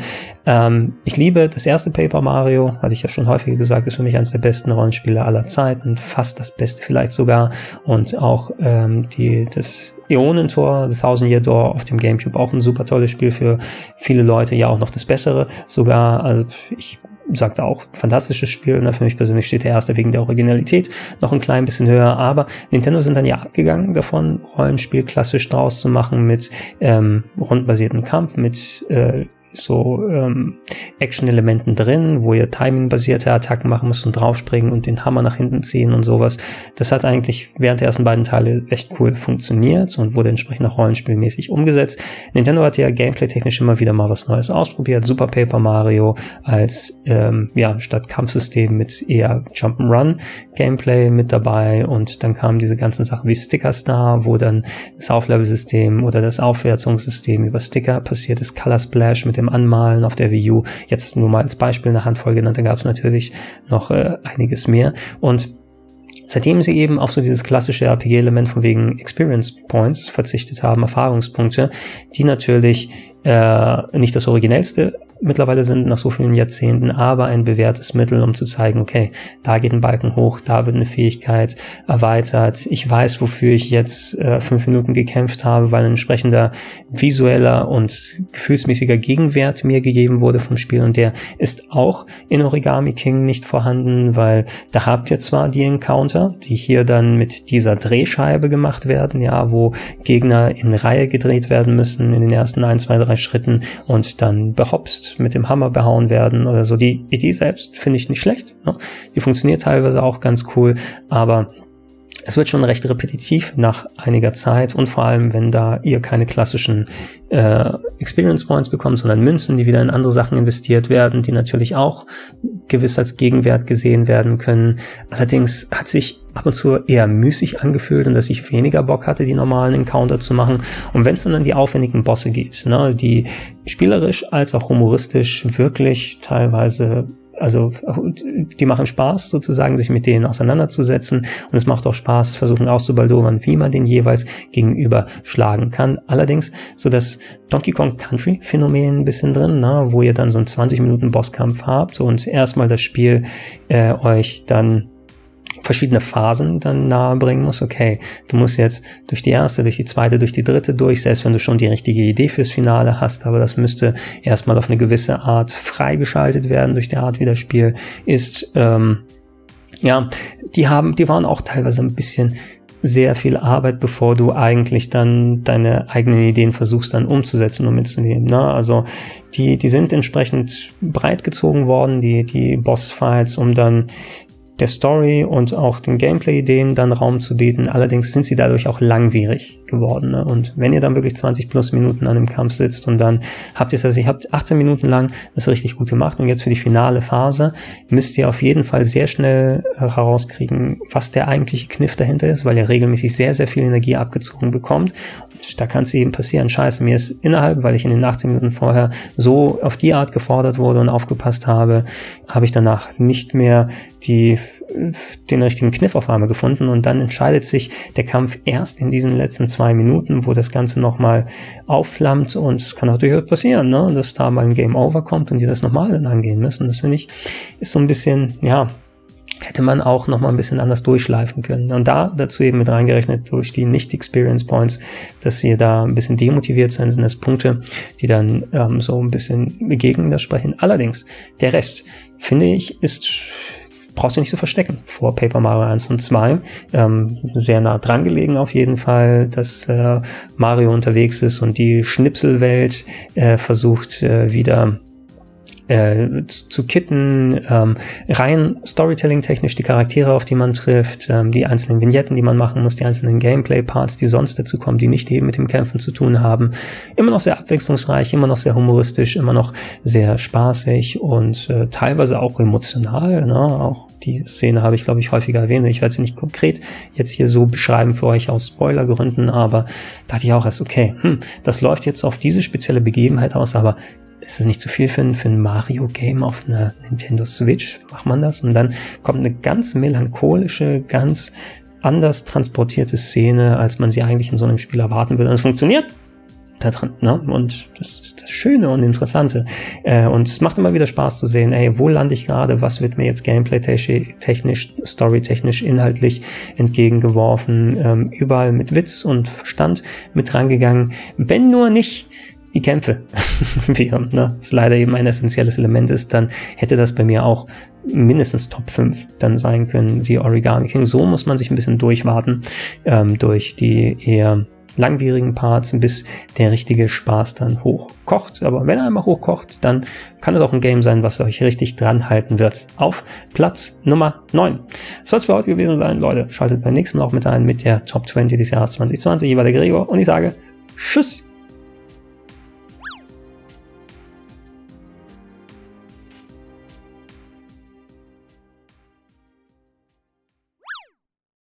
Sollte euch dieses Video gefallen, würde ich mich freuen, wenn ihr mich über Patreon, Steady oder PayPal unterstützt. Schönen guten Tag Leute und herzlich willkommen auf rpgheaven.de zur Top 20 des Jahres 2020. Den Großteil haben wir schon hinter uns gebracht, sind mittendrin in der Top 10. Äh, die 10 sowieso, die Top 10 machen wir ja die ganze Zeit, aber auch die Top 10. Wir sind bei Platz Nummer 8 angekommen und der gehört Ghost of Tsushima auf der PlayStation 4 gespielt, wobei könnt ihr euch gerne, wenn ihr eine PlayStation 5 habt, erwischen können, da drauf, denn meine Herren, ne, also gerade was äh, die schönen Vistas, die Locations, die Gegenden angeht, die in hoher Auflösung als auch hoher Framerate zu sehen, ne, wo fast jeder Screenshot wie ein gemaltes Bild dann aussehen kann mit den fallenden Blättern, mit den Lichteffekten, mit allem drum und dran auf der äh, kleinen japanischen Insel, ja, in der Vergangenheit natürlich angesiedelt während der Zeit, als äh, die Mongolei versucht hat, nach Japan einzudringen und hier eine fiktionalisierte Geschichte, die erzählt wird von eben äh, Jin Sakai, einem der letzten Samurai, die übrig sind auf der Insel Tsushima. Und Tsushima liegt zwischen dem Festland und Japan sozusagen, also das ist da so der erste Punkt ist, wo die Mongolen hätten bei einem Angriff Japans äh, dann ähm, hin können und äh, bildet so die erste Front sozusagen und die wird zu Beginn des Spiels gleich eben eingenommen und äh, ja, da seid ihr eben als Jin Sakai unterwegs, so seine ganzen Samurai-Kollegen und Verwandten fast alle wurden geschlachtet und er muss schauen, ob er ähm, als einzelne Person der, den Mongolenherren gerecht werden kann, Kompagnons sammeln und so weiter. Natürlich, weil ganz allein schafft man es selbstverständlich nicht, wobei er schon den Großteil, würde ich sagen, mal selbst erledigt. Hier, was die ganzen Nebenmissionen und Hauptmissionen und so alles angeht. Also, wenn er nicht wäre, dann wäre das schon ein ziemlich deutlicher Sieg für die Mongolen, womit man es äh, mitnehmen kann. Und äh, der ist dann eben in dem Open-World-Spiel, sehr Ubisoft-like, muss man im Großen und Ganzen eben sagen, äh, von den Elementen, die verbaut wurden, von der eigentlichen Gameplay-Loop her unterwegs. Allerdings Sucker Punch die äh, als Team ja bereits sowas wie die Infamous-Spiele gemacht haben, die eine leicht andere Ausrichtung gehabt haben, mit ihrem gut-böse-System und so weiter, mit ihren Superheldenfähigkeiten, die dann dazu kommen. Das ist ein bisschen anders bei Jin Sakai hier, der nicht klassisch über übernatürliche und Superheldenfähigkeiten dann verfügt, wobei so ein kleines übernatürliches Element ist drin, aber nicht so vorherrschend, ähm, wie es jetzt bei äh, vergleichbaren anderen Spielen wäre, die dann, also es ist kein Neo zum Beispiel, ne, das komplett auf diese Dämonen-Thematik und übernatürliche Geschichte dann äh, einsteigt und reingeht. Allerdings, äh, ich habe es eingangs gesagt, technisch wirklich, selbst auf der PlayStation 4, ein richtig schönes Game gewesen. Es macht äh, Spaß, auf der Insel unterwegs zu sein und sich anzugucken, was man hier und da findet, gameplay-technisch. Ne? Ähm, Neo ist vielleicht so ein bisschen der Vergleich, weil Neo ist zwar eher ein sehr schwieriges Dark Souls-mäßiges Game, ne, was den Schwierigkeitsgrad und das Kampfsystem angeht. Hier hat man eher ähm, so ein wie will ich sagen, Ninja Gaiden Light oder so. Ne? Also nicht Ninja Gaiden im Schwierigkeitsgrad, aber es sind dann eben diese Schwertuelle mit dabei, die teilweise echt cool umgesetzt wurden. Vielleicht auch ein bisschen Batman Arkham, kann man sagen, ne? von den vielen Gegnerhorden, die auftauchen, den richtigen Combo finden. Ähm, für die ähm, Gegnertypen müsst ihr dann umschalten, jeweils auf verschiedene Stellungen. Oh, jetzt kommt einer mit einem Hammer, das heißt, ich brauche diese Stellung, um entsprechend seine Deckung durchzubrechen und dass so ein gewisser Rhythmus gefunden wird, das dauert seine Zeit. Da ein Stealth-Fundament drunter, weil als Samurai wird man natürlich ja sagen, hey, komm her und kämpf ehrenvoll gegen mich, no? was man natürlich dann auch machen kann, um ganz gut schon mal ein paar Leute erledigen. Aber auch der Konflikt der Story nee, ist dann eben, dass äh, auch mit weniger Ehre gekämpft wird und da äh, Stealth-Ninja-Fähigkeiten eingesetzt werden, hinterrücks Leute meucheln, ne, was einem problemloser durch die äh, Sache, durch die Sachen, die einem vorgesetzt werden, bringt, aber dass aber auch die eigenen Moralvorstellungen eines Samurais dann ähm, über Bord wirft und das natürlich eine ganz große Thematik innerhalb der Story ist. Spielerisch funktioniert alles cool. Ne? Ihr müsst okay damit sein, dass es eben äh, ein weiteres Open-World-Spiel ist, dass es auch genauso gut Assassin's Creed Shogun hätte heißen können. Ne? Hätte mich, also ich hätte nicht mit der Wimper gezuckt, wenn ich exakt das gleiche Spiel bekommen hätte und da ein Assassin's Creed mit einem Beinamen dabei gestanden hätte, weil dann so die grundsätzlichen Sachen funktionieren eben, wie man es von Assassin's Creed erkennt. Die Untermissionen, die man machen kann, manche davon sind so Kletterrätsel, um Schreine zu bekommen, Verfolgungen sind dabei, Befreien von Lagern, was dann eher die Stealth- und Kampffähigkeiten ähm, dann abfragt und schaut, wie gut ihr das machen kann. Natürlich auch mit einem Auflevel-Pfad für euren Charakter, dass da auch mehr Fähigkeiten und Sachen dazukommen, die er machen kann, was wichtig ist, ne? damit das nicht dann zu leicht und easy dann äh, wird, sondern dass ihr auch das Gefühl habt, eine vernünftige Steigerung zu haben, so wie Jin lernt, dass ihr auch mitlernt und mit neue Sachen machen könnt. Äh, nicht alles ist ein absoluter Hit von den Kleinigkeiten, die man machen kann. Äh, so kleine Minigames und äh, hier Reaktions- und Merkgeschichten schneller Art, die sind okay, aber jetzt nicht so herausragend. Aber es findet sich immer, da irgendwas zu machen, selbst wenn ihr nicht im Critical Pfad ne, der Story ähm, dem Storypfad, dem Storyweg dann folgen wollt, sondern auch abseits einige Sachen machen könnt. Ich habe viel auf dem ersten Inselabschnitt, man hat drei insgesamt sozusagen, in die man sich nacheinander mit der Story vorarbeiten muss, dass man noch nicht die ganze Insel bereisen kann. Ich habe mehr zuerst von Nebenmissionen gemacht und weniger die Hauptstory, um einmal so ein Gefühl dafür zu bekommen. Es ploppt auch relativ viel da auf. Äh, dann im späteren Part mich mehr auf die Story konzentriert, weil das, was da ist, läuft ja nicht weg. Ne? Und äh, da sind zwar interessante Upgrades, die ich erstmal habe liegen lassen, wo aber das Spiel auch so für mich dann funktioniert hat. Auf der PS4 Slim fängt es gegen Ende hin an doch recht deutlich zu ruckeln, wenn dann ähm, sehr große Level und viele Gegner und Effekte dazukommen.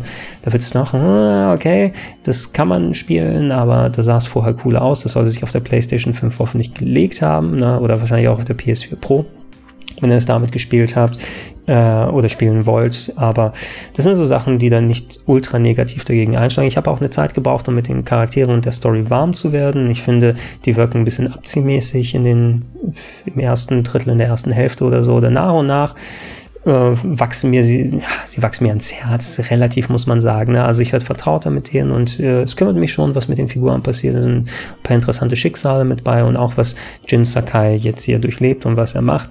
Was hier fehlt, wäre, kann man konkret sagen, diese Varianz, die man bei Infamous hatte mit, okay, die, der gut und böse Pfad, der die eigentlichen Fähigkeiten dann auch ähm, beeinflusst. Der ist hier nicht wirklich gegeben, weil du wirst von der Story natürlich in diese in dieses moralische Dilemma dann gezwängt. Ne? Verrätst du deine Ideale und wirst du zum meuchelnden Ninja oder bist du der ehrenhafte Samurai, der eher sein Leben verwirkt, als jetzt unehrenhafte Sachen zu machen. Ähm, da, da wird, das wird in der Story aufgearbeitet und spitzt sich dann auf ein halbwegs interessantes Finale zu, eben wenn man mit den Charakteren einigermaßen investiert ist. Aber dann fehlt einem auch, wenn man schon die Infamous-Sachen kannte, dass man so ein bisschen, ein bisschen dran drehen kann. Ich weiß, man muss sich entscheiden, willst du irgendwo hin mit der Story konkret oder willst du das eher offener lassen für die Leute? Und hier hatten die eben bei Sucker Punch das Gefühl, dass es ein bisschen kohärenter in Richtung Story arbeiten, lassen uns ein bisschen direkter da hingehen und es funktioniert auch schon. Wenn man schon in den ersten Stunden Spaß gehabt hat, ist es auf jeden Fall ein Spiel, wo man auch dran bleiben kann. Und der Erfolg hat dem Game ja auch recht gegeben. Ne? Also für viele eines der besten Spiele des Jahres hat auch Awards abgeräumt und äh, freut mich, dass Sucker Punch mal auch mit was anderem sozusagen hier punkten kann. Ein Spiel, was ähm, lange in Arbeit gewesen ist, wo man sich nicht immer so direkt klar war, okay, was ist das jetzt genau? Ah, Assassin's Creed, ich verstehe.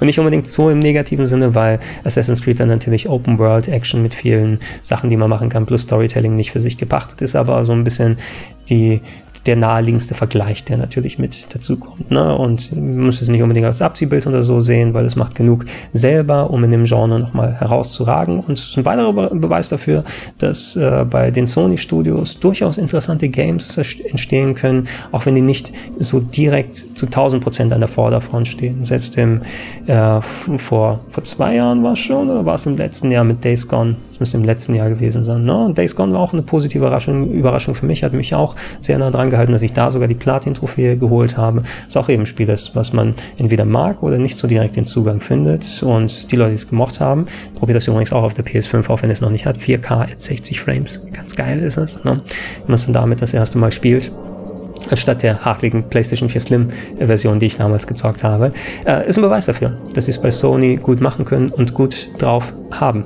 So ein bisschen länger drüber quatschen, aber ist in Ordnung.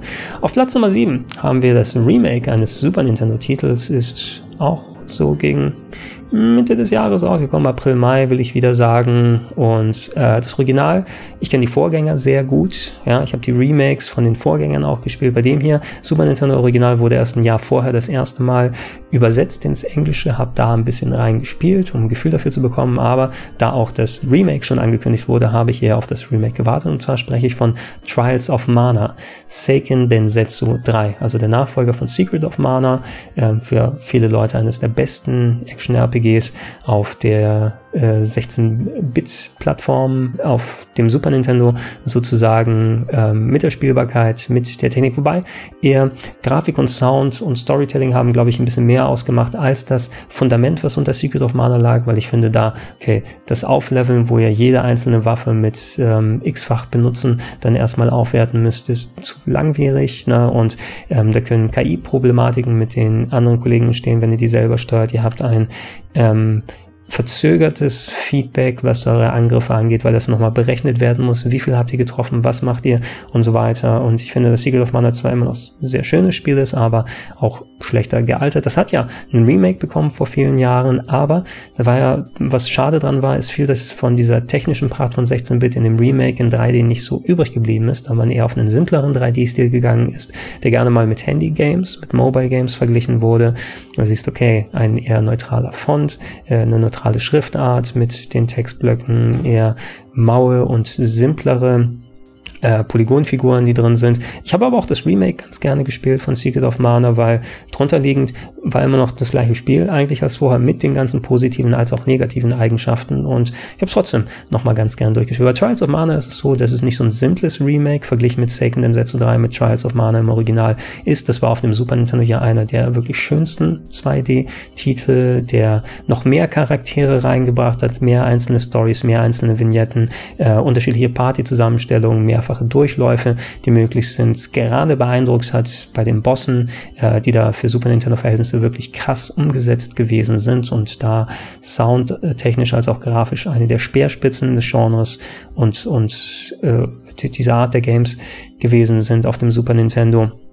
Äh, für Trials of Mana hat man das jetzt eben in so eine ja, Verfolgerperspektive, Third-Person, Action-Adventure ähm, Schale gepackt. Ja, es ist essentiell das gleiche Spiel wie auf dem Super Nintendo, soweit ich sehen konnte, weil ich kenne jetzt das Remake besser als das Original. Ich habe auch das Original eben ein paar Stunden gespielt, um da mal die Vergleiche zu haben. Und eigentlich die Locations wurden jetzt hier neu interpretiert, ob es die Städte sind, ob es äh, die Charaktere, das Gameplay und so weiter sind. Das ist nicht von Top-Down da mehr sehen müsst, sondern dass es jetzt ausgewachsene große Locations habt, wo ihr durchlaufen könnt, wirklich auch mit einer Oberwelt, muss man sagen, die dann verschiedene Gegenden Dungeons, Städte und so weiter miteinander verbindet, Quick Travel Fähigkeiten, ob durch ähm, euren Flugdrachen oder mit dem Schiff, mit dem ihr Schiff relativ, aber das werdet ihr im Spiel sehen, je nachdem wie das funktioniert, äh, unterwegs seid und äh, wirkt recht groß und umfangreich immer noch, ne? selbst äh, auch wenn natürlich ein bisschen erweitert wurde jetzt für die 3D-Umsetzung äh, der Welt, die hier, wie gesagt, auch schon um einiges drüber ist als um den, von dem,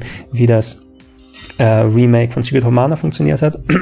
Ich würde nicht mal ganz Mobile oder Handy dazu sagen, weil es schon um einiges aufwendiger ist und jetzt mit Sprachausgabe schön äh, angefüttert wurde, die auf Englisch teilweise ein bisschen ja, nicht ganz so gut gelungen ist, sondern sehr übertrieben klingt, aber kann man schon machen.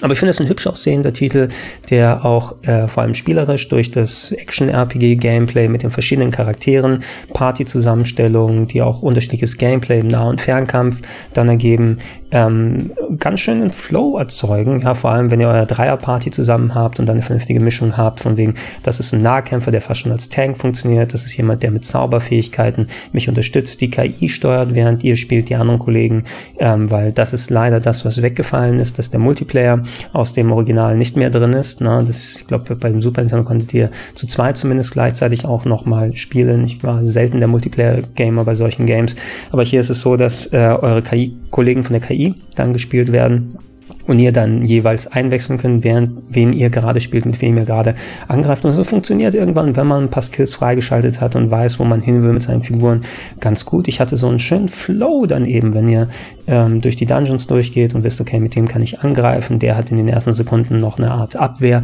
die aktiviert wird. Deshalb gehe ich mit dem vorher rein, dann wechsle ich zu den anderen, während die anderen Leute von mir eingestellt viel Support-Magie machen, dass das schön nicht nur viel auf dem Bildschirm abgeht, sondern dass es da auch richtig kracht, die Zahlen über überall herumfliegen.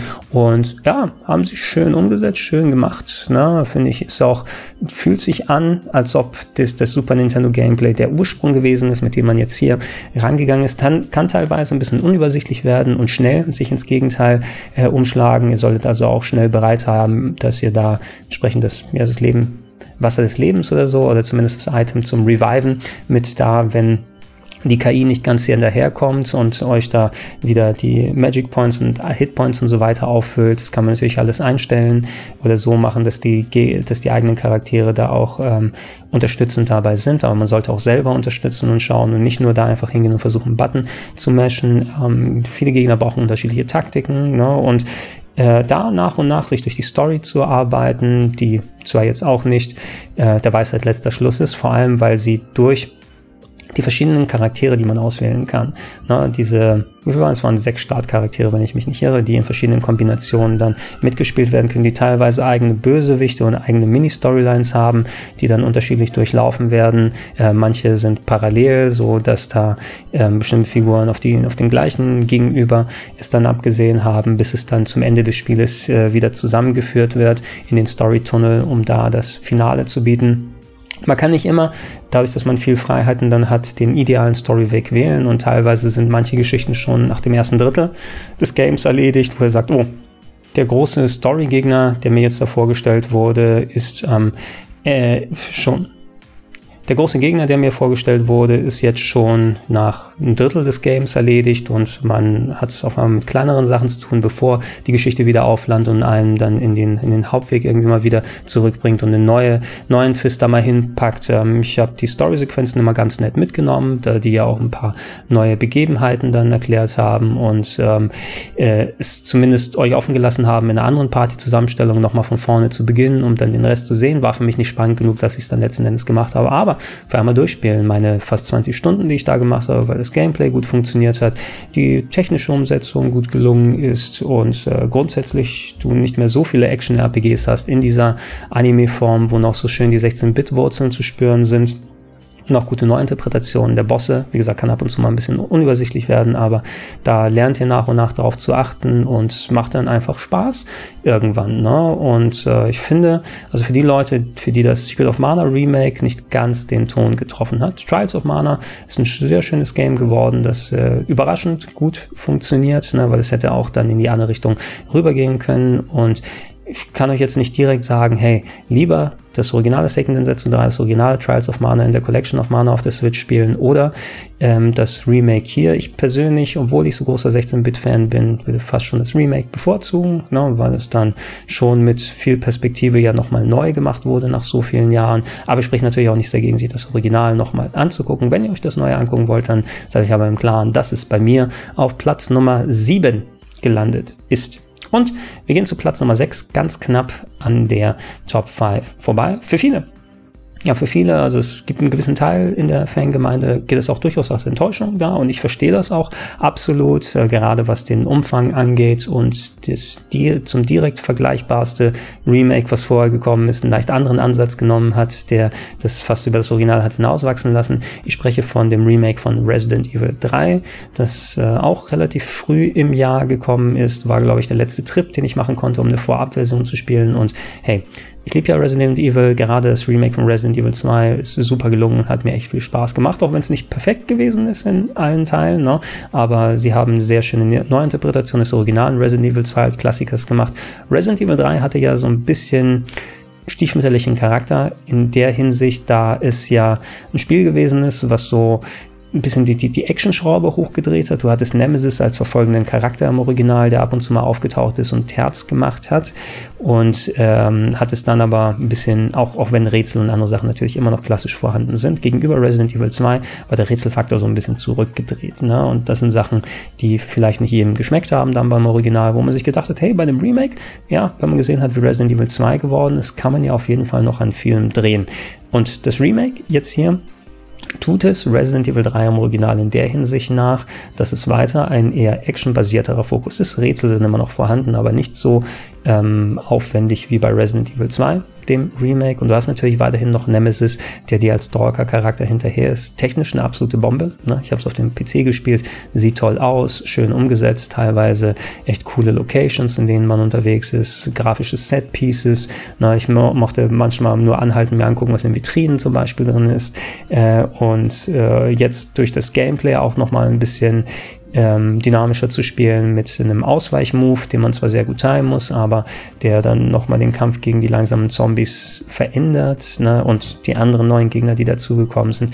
Nemesis selber, so cool der hier umgesetzt ist, der ist hier natürlich mehr so eine geskriptete Gewalt, ne? der kommt in gewissen Stellen dann reingesprungen ins Bild und dann ist eine Verfolgersequenz oder sowas gemacht, die natürlich ganz spannend sein kann. Allerdings da hat Mr. X aus dem Resident Evil 2 Remake dem ein bisschen so die Show gestohlen, weil der war ja auch so der Prototyp im Original, wahrsten Sinne des Wortes, von Nemesis, der beim, auf der PlayStation-Version damals dazugekommen ist und dann auch entsprechend gestalkt hat. Hier aber im Polizeirevier, ne, wo der ab irgendwann mal eigenständig unterwegs ist und du KI-mäßig dann auch schauen musst, okay, ich habe die Schritte jetzt von da gehört, ich versuche mal in die andere Richtung zu gehen und der dann ähm, dich für einen zeitlang, Zeitraum wirklich verfolgt. Das ist wirklich so eine Umsetzung gewesen, wie äh, der Terror richtig gut funktionieren kann, ne? wo man immer so permanent Angst hat und dann, oh Gott, ist er hier? Kommt er hier? Ich höre da hinten tappt es, kann ich noch das machen, was ich will? Scheiße, hier sind auch nochmal mehr Gegner.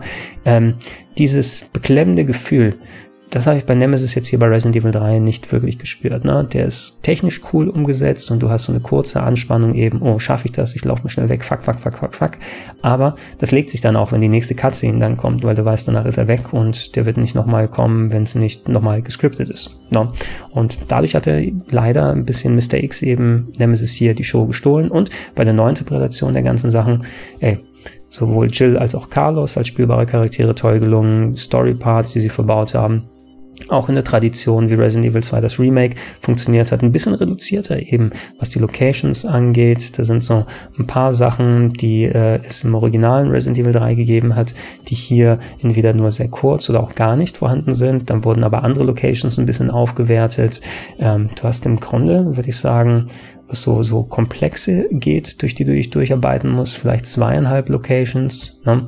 ähm, die vom Umfang her dann, wo du sagst, da bin ich ein bisschen länger unterwegs, ähm, als jetzt wirklich große und aufwendige Sachen, wie es bei Resident Evil 2 dem Remake ist, was auch nochmal ein bisschen mehr Umfang hätte vertragen können.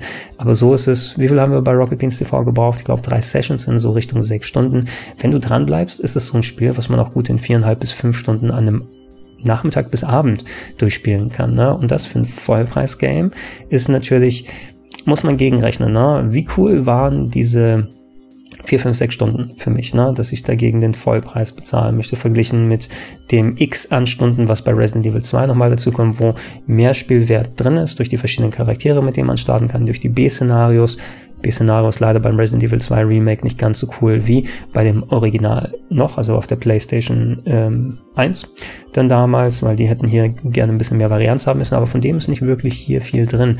Na, und ich habe es auch mal Speedrun-technisch versucht, weil den Zweier, das Remake von Zweier habe ich ja auch gespeedrunnt und hier ist es mehr, kann man machen, ne, weil mechanisch hast du natürlich das, was wie es vorher funktioniert hat, aber der Weg ist relativ standard und ordinär und du hast nicht so viele Optionen mit dem, was du da äh, wirklich anstellen kannst und, und groß variieren kannst. Ne? Und das ist mehr so ein Game, was du einmal spielen, einmal genießen kannst, im besten Fall nicht den Vollpreis dafür bezahlen, weil das vernebelt einem vielleicht auch noch wirklich dann mal die, die Sicht darauf, dass man sich auf das Spiel vernünftig einlassen kann.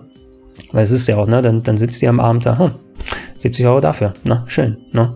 Und es war zwar schön und es macht auch Spaß innerhalb der Zeit, aber hätte gerne noch mal ein bisschen ausgekleideter sein können und äh, ja, ich hatte es, als ich es durchgespielt habe, ein recht positives Gefühl ähm, da und auch gedacht, hey, mal gucken, was noch im Rest des Jahres kommt, aber ich würde sagen, hey, das hat mehr als genug Spaß gemacht, dass es ganz oben landet durch die Elemente, die ich erwähnt habe und die Perspektive. Wahrscheinlich kann man sich das für sich ein bisschen höher einordnen, wenn jetzt die ganzen Angebote kommen dafür, dass man nicht ganz den Vollpreis dafür bezahlt. Es ist gegenüber Resident Evil 2 Remake das schwächere Spiel, aber Resident Evil 3 als Remake macht auch so viel Spaß und deswegen ist es meine Nummer 6.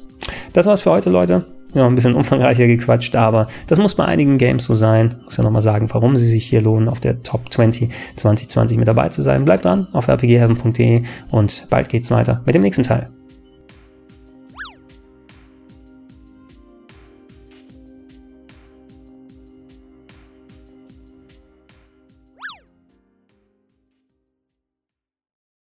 Sollte euch dieses Video gefallen, würde ich mich freuen, wenn ihr mich über Patreon, Steady oder PayPal unterstützt. Schönen guten Tag und herzlich willkommen auf rpgheaven.de Top 20 2020 Top 5.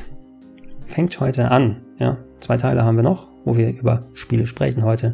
Platz 5 bis Platz 3 und puh, wir die ganz großen Hitter die übrig geblieben sind. Äh, Platz 5 gehört Yakuza Like a Dragon oder Yakuza 7 in der japanischen Variante, die Neuinterpretation der Reboot der Yakuza-Serie, ja, nachdem mit Yakuza 6 Kazuma Kiryu als Hauptcharakter abgelöst wurde. Ja, sehr emotional für mich der Abgang meines Lieblingscharakters im Videospielbereich, mit dem ich so viel Spaß und so viele Zeiten verbracht habe. Jetzt mit äh, Kazuga Ichiban, neue Figur, die eingeführt wird, die auch noch weiterhin im Yakuza-Universum storytechnisch angesiedelt ist, also auch mit den ganzen Fraktionen und teilweise Charakteren, die man aus dem Umfeld kennt, aber jetzt ein paar Jahre später, als wo die ähm, Kazuma Kiro-Spiele ausgestiegen sind. Und ich meine, ich mag Yakuza, ja, speziell, weil es so eine Mischung aus Open World Brawler, RPG, also mit RPG-Elementen, Rollenspielelementen durch das Aufwertungssystem immer gewesen ist, ähm, so die moderne Art von einem Streets of Rage oder einem River City Ransom, ne, wo du ähm, viel machen kannst, viel Minigames, viel Kleinigkeiten mit dabei sind, ähm, die eigentliche Story teilweise sehr gut und melodramatisch erzählt wird und auch dargestellt wird in den Cutscenes, teilweise das Game auch sehr absurd und abstrus und sehr japanisch sein kann in den Nebenstories, die man erleben kann, aber das Spiel dann trotzdem die Waage findet, dass es gut funktioniert funktioniert und gameplay-technisch, auch wenn es natürlich ein bisschen in die Jahre gekommen ist, das Echtzeitkampfsystem, teilweise mit neuen Charakteren, mit veränderten ähm, Kombos, die Dragon Engine, die bei Yakuza 6 dazugekommen ist, hat ja auch nochmal ordentlich äh, was gedreht an der Schraube, wie wie sich das Spiel grundsätzlich anfühlt und dann spielen lässt. Hat man ja hier für Like a Dragon über Bord geworfen und gesagt, hey, wir haben immer Rollenspielelemente reingebracht. Es gab Aufwertungssysteme, ja, ihr macht Quests und so weiter. Komm, machen wir ein richtiges Rollenspiel raus. Und das haben sie ja. Ne? Also Yakuza Like a Dragon ist jetzt der, eigentlich das ganze Spiel, größtenteils genau wie die alten Yakuzas, mit der Open World, mit dem Storytelling, mit den Nebenmissionen. Aber die Kämpfe sind jetzt hier äh, rundenbasierte ja, Fights wie in einem Rollenspiel, äh, wo dann, wenn ihr auf eine gegnerische Party trefft, wird die dann euch gegenübergestellt, ne? und dann könnt ihr richtig rundenbasiert, ohne Echtzeitelemente euch aussuchen, fast ohne Echtzeitelemente, äh, euch aussuchen, ey, den Angriff mache ich, ähm, das äh, werde ich gleich hier als Item benutzen, oh, ähm, der, der Charakter wird als nächstes angreifen, ich gucke, ob ich eine Störattacke und so weiter machen kann, also das innerhalb einer Tabelle dann machen und dann, äh, sobald ihr eure Sachen ausgewählt habt aus dem Überkreuzmenü, wird das dann ausgeführt. Ähm, Echtzeitelement, das Kleine, was dazu kommt, ist, dass eure Charaktere dynamisch herumlaufen währenddessen, was ich persönlich nicht so gut finde, bin kein großer Fan davon, so ein Random-Element mit reinzupacken, wenn es um Area of Effect-Attacken angeht, also dass ihr Angriffe machen könnt, die einen bestimmten Bereich des Bildschirmes dann betreffen und dann vom Glück abhängig seid, oh, ist zwischen dem Wählen der Attacke und dem Ausführen vielleicht doch noch gerade einer aus dem Bereich rausgegangen. Es trifft jetzt nicht so, wie es ist. Ich finde, dieses Element ist immer so, hm, halbgar, ne, um so Dynamik in die Kämpfe dann visuell umzusetzen, dass alle herumlaufen, hier, come on, come on, und das hier machen und das ist dann dem Gameplay negativ gegenüber sich auswirkt. Bin ich seit Skies of Arcadia, wo das auch schon mal vorgekommen bist, der, der Nicht-Fan eher gegenüber, aber ansonsten es funktioniert als äh, rundenbasiertes Rollenspiel, muss ich tatsächlich sagen. Ne? Du kannst, wenn du schnell genug deine Menüs dann oder da übers Überkreuzmenü deine Befehle eingeben kannst, dann auch eine recht gute Geschwindigkeit reinbringen, wenn du mal weißt, okay, da ist die Attacke, die ich auswählen muss, da komme ich ins Menü rein, hier habe ich das Item. Ähm, es gibt ein Jobsystem, was dabei ist, auch ganz Dragon Quest-like, ne? was auch eines der Vorbilder und Lieblingsspiele von Kasuga Ichiban ist, das auch hier im Spiel so referenziert wird, lustigerweise der sich selbst als Dragon Quest Held sieht, wo teilweise gegnerische Partys dann auch in abstruse äh, andere Designs ähm, in seinem Kopf umgemünzt werden, um dann gegen große Monster dann anzugehen. Also nicht, dass die selbst Monster daraus werden, aber dann habt ihr einen Gegner und das ist irgendwie der perverse Spanner oder so, der dann gern seinen, seinen Mantel aufmacht und andere Geschichten, die werden dann ein bisschen so neu interpretiert äh, visuell, dass ihr also nicht immer nur mit Menschen zu tun habt, äh, klassisch als Mensch aussehende Gegner, sondern die auch mal ein bisschen verändert werden und das geht geht schon, ne? Jobsystem, ein bisschen langwierig mit dem Aufleveln, weil auch bestimmte Fähigkeiten dahinter versteckt sind, sodass ich nicht immer Bock hatte zu wechseln. Und ich finde, die Jobs für Frauen sind ein bisschen, wenn ihr Frauen in der Party habt, ähm, ja, so, so, die könnten gerne mehr sein, abwechslungsreicher sein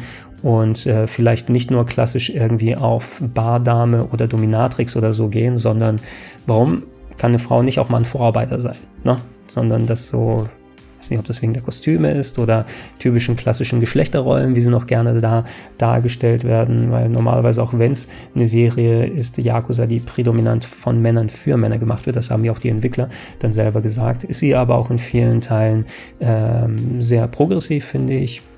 Gerade auch dargestellt wird den Charakter von Kazuma Kirio, der sehr viel Offenheit und Verständnis äh, verschiedenen Figuren mit den Jahren gezeigt hat und äh, es eine Serie ist, die sich auch ähm, äh, tonlich dann weiterentwickelt und treffen wird. Also für so, für so ein Macho-Gelage, ne, was natürlich auch der, der Verkaufspunkt von dem Spiel ist, finde ich, ist sie ähm, erstaunlich als Serie offen vielen Sachen gegenüber, trifft aber nicht immer dann den ganz richtigen Ton. Äh, aber sie versuchen es zumindest. Ich hoffe, dass in Zukunft dann nochmal, wenn nochmal dieses RPG-Kampfsystem ausgeführt wird, mal an den Jobs geschraubt wird, mal an dem Ablauf, wie es funktioniert. Aber ich kann mir durchaus vorstellen, dass das so nochmal ähm, klappt. Ansonsten, ey, eine lustige Party, die ihr drumherum schaut. Äh, die Story braucht so ein bisschen, um Anfahrt zu nehmen, dass die wieder auf zum, äh, auf, auf, äh, auf das Maß sozusagen draufkommt. Ähm, sie schmiegt sich aber in das typische Yakuza-Storytelling ein, mit abstrusen Twists, die dabei sind, mit Melodramatik wieder, mit äh, neuen Charakteren, die cool eingeführt werden und äh, auch einem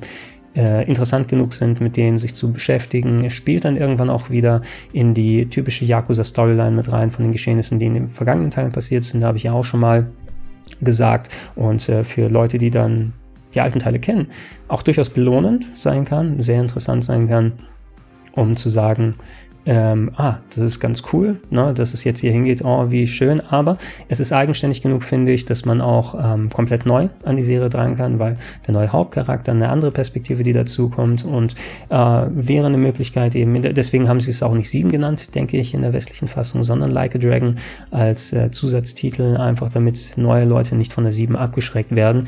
Und ähm, für mich neben Yakuza Zero, was eh immer meine Empfehlung ist als Einstiegspunkt in die Serie, wenn man die Brawler-artigen Games eher mag.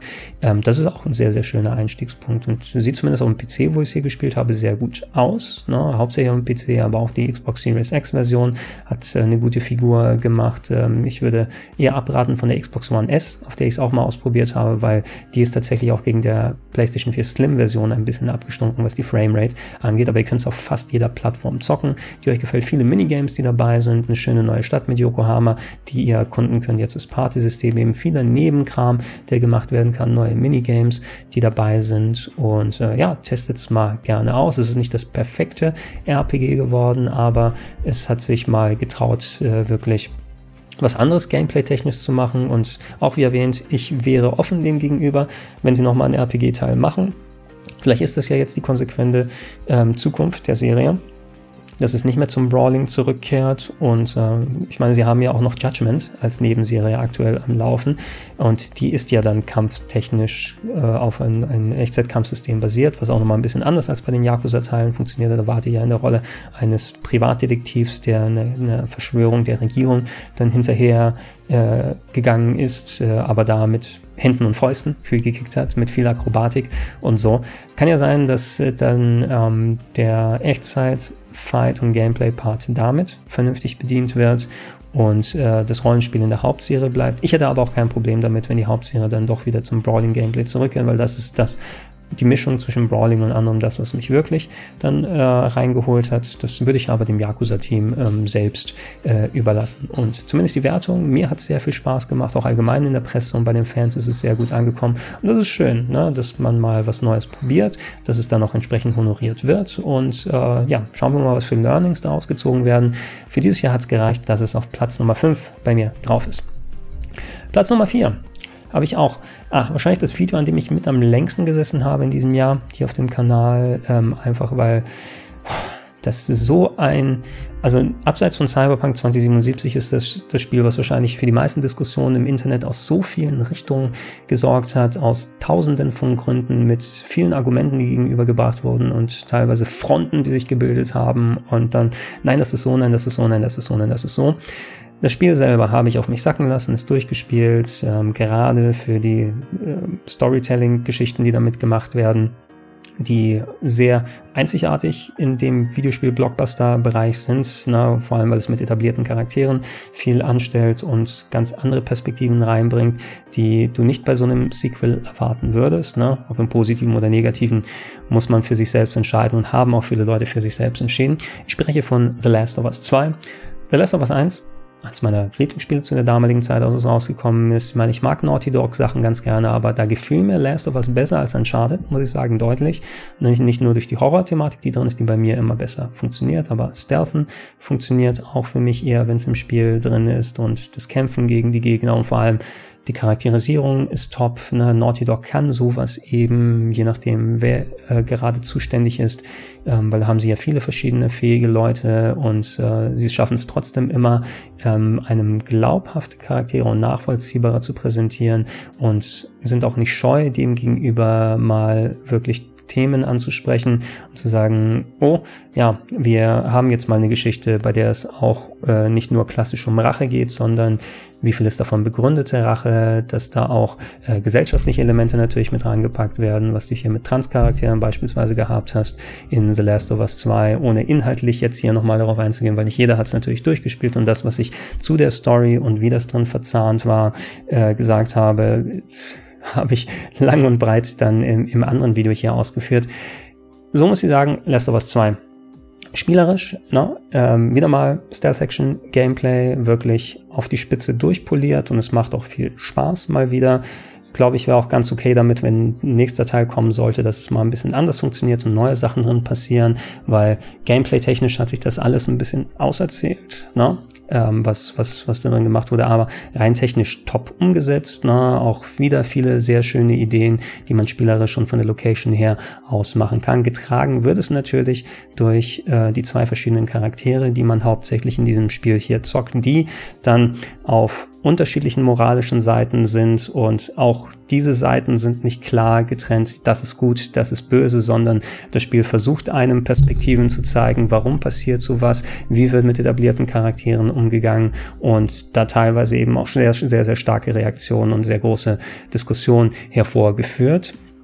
Ähm, was ich in einem anderen Video schon gesagt habe, um es kurz zu fassen, ich finde, dass äh, Last of Us 2, da wird schon mit der groben Kelle sozusagen gezeigt, hey, übrigens, das ist so oder so oder so. Es wird sehr dick aufs Brot sozusagen drauf geschmiert ähm, und äh, manipulativ in Anführungsstrichen, ähm, weil es will dir natürlich gewisse Emotionen dann ähm, nahelegen oder hervorrufen beim Spieler oder zumindest Situationen, wo man drüber nachdenkt. Und das hätte man mit ein bisschen mehr Fingerspitzengefühl, glaube ich, auch feiner verzahnen können, als so mit der groben Kelle dann drauf zu hauen. Ähm, ist vielleicht auch einer der Gründe gewesen ist, ne, wenn dann so direkt du in eine Richtung emotional gedrängt wirst durch ähm, das Erzählen der Geschichte und der Begebenheiten, die da passieren, dass äh, Leute, die gerade ähm, mit dem ersten Teil so viel Spaß gehabt haben, ja, Spaß und auch, also es war ein schwieriges Spiel, um es durchzustehen, auch emotional natürlich, aber ihr versteht, was ich meine mit Spaß und so weiter. Am äh, ersten Spiel, die äh, dann entsprechend auch eine Gegenreaktion liefern, gerade wenn es um Charaktere aus dem ersten Teil geht und deren Verhalten und was mit denen und so weiter passiert. Und äh, ja, da hupt, da hupst dann draußen, aber das ist uns auch relativ egal. Es hätte mit ein bisschen mehr Fingerspitzengefühl dann passieren können, aber so geht's auch. Die Länge hätte durchaus geringer sein können, weil das Spiel geht weiter und weiter und weiter. Es trägt sich schon irgendwie und es braucht auch, glaube ich, seine Zeit, um das, was die äh, Entwickler mit dem Spiel vermitteln wollen, auch äh, auszudrücken. Aber auch hier hätte man wahrscheinlich einen guten Teil ähm, wegraffen können, runterdampfen können, alles so ein bisschen subtiler lassen und gegebenenfalls hätte das besser funktioniert, sodass ich insgesamt den ersten Teil auch stärker sehe als Last of Us 2, was die eigentliche Geschichte angeht. Na, ähm, ich finde eben, ich, ich rechne es Naughty Dog hoch an, dass sie ähm, sich ausgesucht haben, dass sie sich ausgesucht haben und sagen, hey, das ist das, was wir mit dem Spiel ausdrücken wollen, das ist das, wo wir darauf hingehen, das ist das, was wir euch präsentieren, macht euch eure eigenen Gedanken und ähm, dass sie keine Scheu davor haben, auch mal in sozusagen dahin zu gehen, wo es weh tut ne? äh, und man als Spieler für sich selbst dann entscheiden muss und schauen muss, hey, habe ich Spaß dran? Äh, ist das äh, etwas, wo ich will, dass es hingeht? Brauche ich eher klarere Schubladen, wie mir das präsentiert wird, um das zu vertragen? Ist das vielleicht auf dem kleinsten gemeinsamen Nenner und so weiter reduziert? Und wenn es dann nicht bei einem zündet, ne, und wenn es bei einem dann äh, gegenteilige Reaktionen hervorführt, ne, zeigt natürlich äußert äh, einerseits, dass man sehr investiert ist in das Ganze, aber auch andererseits, ich, ich habe es lieber, wenn jemand eine klare Message vergleichsweise klare Message oder sowas da drin hat und versucht irgendetwas mit dem Spiel zu erreichen, aber mich nicht denn deswegen anspricht und, und damit an meinem ähm, Empfindungen und äh, an meiner Art, solche Sachen zu konsumieren, vorbeigeht, als wenn dann jetzt alles runtergedampft und runtergeschliffen wäre auf, oh, das funktioniert bei fast jedem. Ne? Und ähm, also für mich hat es äh, auf jeden Fall zu einem großen Teil gut und interessant funktioniert. Und ich, ich habe mir meine Gedanken gemacht, wie gesagt, ausgeführt im anderen Video, wo ich dann das nochmal versucht habe, vernünftig zu analysieren. Ähm, aber äh, es hat natürlich nicht bei jedem dann geklappt und auch entsprechend auf diese gegenteiligen großen Reaktionen dann hervor hervorgeführt, was auch durch den sehr, sehr hohen Gewaltgrad natürlich auch ähm, zum Teil dann äh, mit reinspielt, weil es ist schon teilweise sehr, sehr hart. Ich finde für so ein AAA-Spiel eben, also das ist teilweise krasserer Splatter, als du in manchen Zombie-Games dann findest, ne, die komplett auf diese Horrorschiene dann äh, draufgehen. Und ähm, ja, das äh, ist eben so ein Ding, was, was das Spiel wirklich hat zu dem diesem großen Diskussionspunkt werden lassen. Und hm, lass mich die, die Diskussion hier nochmal aufladen, weil ich fand, es war wichtig, nochmal das kurz nochmal zu erklären. Grundsätzlich eben diese Sachen, die damit zusammenspielen. Wenn für einen The Last of Us 2 funktioniert, dann funktioniert es richtig gut. Unter Vorbehalt, weil ich finde, das erste Spiel hat es nochmal ein bisschen besser getroffen. Die Höhepunkte, die hier drin sind, das sind wirklich auch teilweise ein paar krasse, ein paar emotional mitreißende, ein paar schön umgesetzte Szenen, visuell, inhaltlich und so weiter. Ähm, das ist zur, zur Spitze auch einfach zählt, was videospieltechnisch möglich ist. Ähm, ich kann es auch verstehen, wenn es äh, bei den Listen von euch anderen nicht in der Top landet, sondern in der anderen Liste da drin. Und das ist es ja dementsprechend auch. Für mich persönlich würde ich sagen, aber es hat so die Top 5 durchbrochen und ist auf Platz 4 gelandet. Platz 3 Ja gut, die ersten drei Plätze, die jetzt sowieso kommen werden, ähm, sie auch dann nochmal gucken, wie arrangiere ich das, wie packe ich das wie wohin, weil du hast teilweise ähm, alte Titel, die neu aufgelegt wurden, ganz neue Titel und so weiter mit dabei. Und ich denke, ähm, ich habe das wirklich auch nochmal sacken lassen und geguckt, hey, möchtest du das so, würdest du das als Game of the Year dann hinpacken und eigentlich von meinem Involvement und wie mich das dran gehalten hat und motiviert hat durchzuspielen, bin ich mit dieser äh, Reihenfolge hier auch zufrieden. Deshalb auf Platz 3 landet das Remake von Final Fantasy VII. Einer meiner absoluten Lieblingstitel. Final Fantasy VII natürlich das größte RPG der frühen PlayStation 1 Ära und ein Kultklassiker für viele Leute. Das erste Japano-Rollenspiel und ja, es ist sehr gealtert natürlich von der visuellen Seite her. Ne? Du kannst nicht sagen, dass es im Jahr 2020 jemanden den gleichen emotionalen Effekt wie im Jahr 97 oder sowas gibt, wenn man Final Fantasy VII auf der PlayStation 1 nochmal spielt. Aber es bietet eben Nährboden durch die vertrauten Charaktere, die man hat. Cloud, Tifa, Aris und die anderen ja auch nochmal häufiger äh, und anderswo vorgekommen äh, sind, sind sie ja auch nicht komplett aus dem Bild verschwunden sozusagen, wurden auch nochmal häufiger reinterpretiert. Ähm, ein Projekt, was lange Zeit gewünscht wurde und jetzt ja eben im ersten Teil von was weiß ich wie vielen dann rauskommt, die den Midgar-Part, der im originalen Spiel eine Handvoll Stunden dauert, hier auf ein 20 bis 30 Stunden Spiel streckt und streckt muss man als Wort hier natürlich verwenden, wobei sie viel Content neu und anders und so uminterpretiert haben, was die Charakterisierung der Figuren angeht, wie breit die Locations sind, was man da anstellen kann, dass es sich auch in gewissen Teilen auch gestreckt dann wirklich dann anfühlt. Oh, wo vorher eigentlich nur ein Durchgang mit drei ähm, Screens gewesen ist, wo man eine Handvoll Gegner bekämpft hat, ist es jetzt ein ausgewachsener Dungeon und ist der motivierend genug, dass man sich da jetzt nochmal eine Stunde oder plus aufhalten möchte. In den meisten Fällen finde ich, funktioniert das schon in Ordnung. Es hat seine Parts, wo es dann besser klappt als in anderen. Also es kann sich auch schon mal ein bisschen hier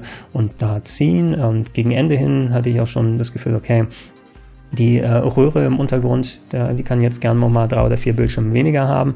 Aber Kreativität ist natürlich dann auch wieder ganz vorne mit dabei in der Umsetzung der Locations, in der Neuinterpretation der Szenen. Was ich super finde, ist, wie die Charaktere getroffen sind, weil du hast sie jetzt natürlich voll vertont, auch komplett in Deutsch. Es in Deutsch gespielt und es ist echt toll geworden, finde ich. Ähm, hat natürlich auch jeder seine eigene Meinung natürlich dafür, weil ich finde, es spricht natürlich auch genauso viel, das in anderen Sprachen zu spielen, wenn man damit eher warm ist. Aber schön, dass sowas auch dann in Deutsch gemacht wird und ich finde dann eben auch gut, äh, so gut funktionieren kann. Hier in den meisten Fällen fand ich eben, haben die Sprecher ihre Rollen Rollen und die Charaktere gut getroffen. Technisch sieht's in vielen Fällen super aus. Bei den Charakteren selber natürlich, in gewissen Locations, wo der meiste Aufwand reingegangen ist, äh, sieht es auch richtig, richtig geil aus. Du merkst aber auch an anderen Stellen, dass da teilweise mit der heißen Nadel dennoch gestrickt wurde, ne, wo da manche Texturen einfach entweder nicht laden oder gar nicht existent sind. Äh, manche der Hintergründe, die man sieht, die aussehen, als ob die von der PlayStation 2 gekommen ist. So, oh, wenn ihr die Kamera in eine bestimmte Richtung gedreht habt, dann sieht's gut aus, aber dreht sie bloß nicht auf die andere Seite, dann seht ihr, dass da so eine eigentlich Platzhaltertextur im Hintergrund ist und Weiß nicht, ob das natürlich dann, äh, klar, natürlich sind zu einem Teil technische Begebenheiten gewesen. Es muss ja auch auf einer ganz alten PlayStation 4 laufen. Ähm, und wenn es auf einer PlayStation 5 gewesen wäre, exklusiv, hätte es natürlich anders ausgeschaut, dass man da höhere Texturen und alles drin lassen kann. Äh, hat man auch gemerkt, dass da ja lange Zeit auch kein Patch oder so gekommen ist. Das sind so alles Sachen, das Game kam ja ohne Day One Patch raus und ist für Monate ohne Patch geblieben, ne, weil es hat gerade so funktioniert. Es war jetzt nicht so richtig absturzanfällig, aber man hat gemerkt eben an gewissen Stellen, wo es dann doch zusammengeschraubt wurde und, und gesagt wurde, okay, wir nehmen es in Kauf, dass da bei manchen Leuten die Tür wie von, von Clouds äh, Schlafzimmer wie ein Stück Matsch aussieht, äh, während ihr dann umdreht und Cloud so schön detailliert ist, dass du eben dieses viel Licht und auch viel Schatten dann gegenüber hast. Äh, und manche der Locations, die dann mehr Aufwand bekommen haben, da würdest du auch sagen, hm, Zucker vom Aussehen aus her und was die sich gameplay-technisch drin überlegt haben. Ähm, grundsätzlich, ich habe es mal durchgespielt, hat mir sehr, sehr viel Spaß gemacht.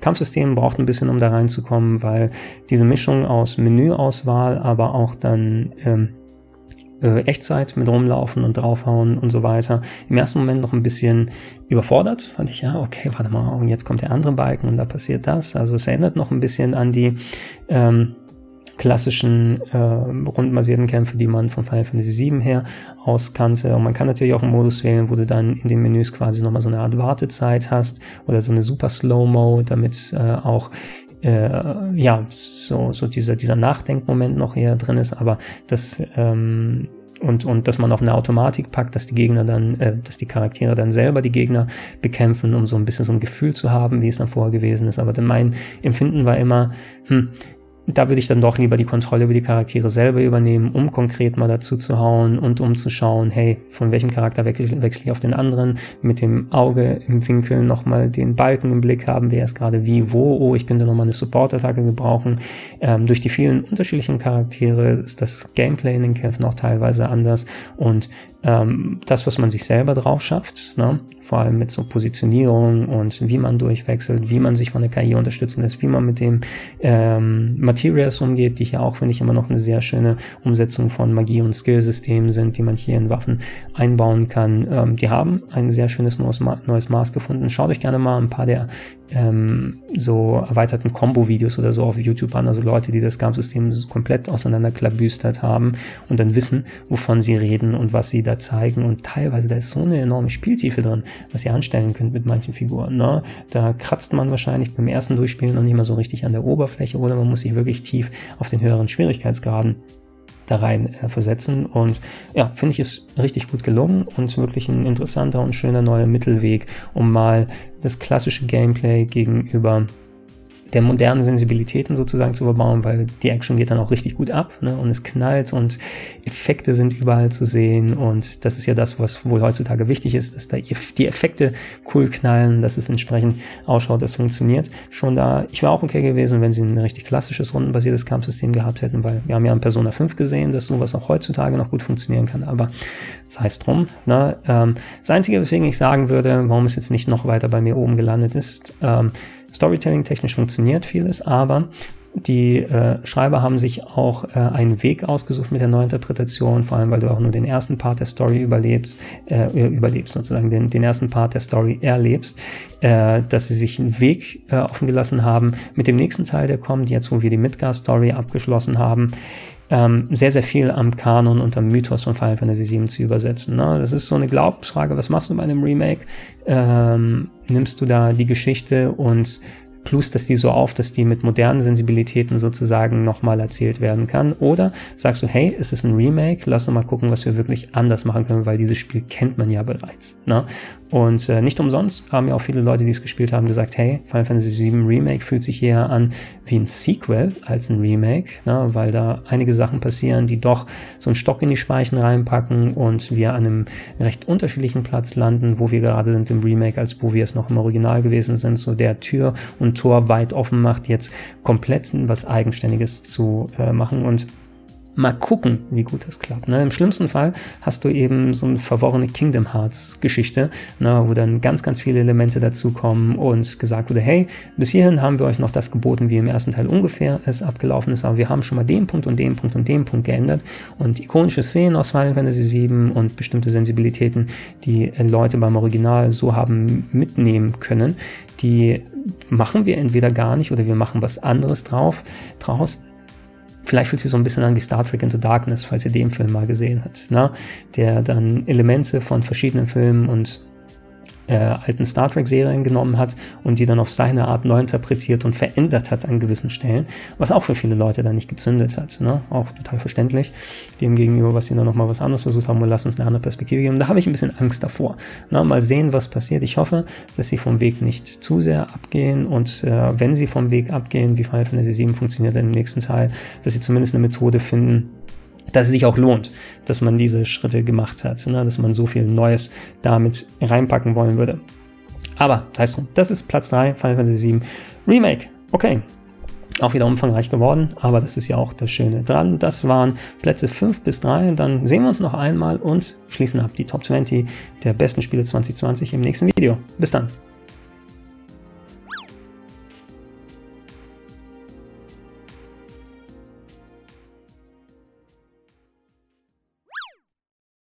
Sollte euch dieses Video gefallen, würde ich mich freuen, wenn ihr mich über Patreon, Steady oder PayPal unterstützt. Schönen guten Tag und herzlich willkommen Leute zu der Top 20 der besten Spiele des Jahres 2020. Der große Abschluss, die Plätze 2 und 1 sind nämlich heute dran. Lass uns nicht zu lange warten, wir werden nochmal einen kleinen Countdown machen, wenn es vor Platz 1 dann soweit ist. Aber Platz 2 gehört ein weiteres Remake, hatten ja viele dieses Jahr. Dieses Mal war es ein Remake aus der PlayStation 3-Ära, rausgekommen aus PlayStation 5 Launch-Titel. Natürlich spreche ich über Demon's Souls.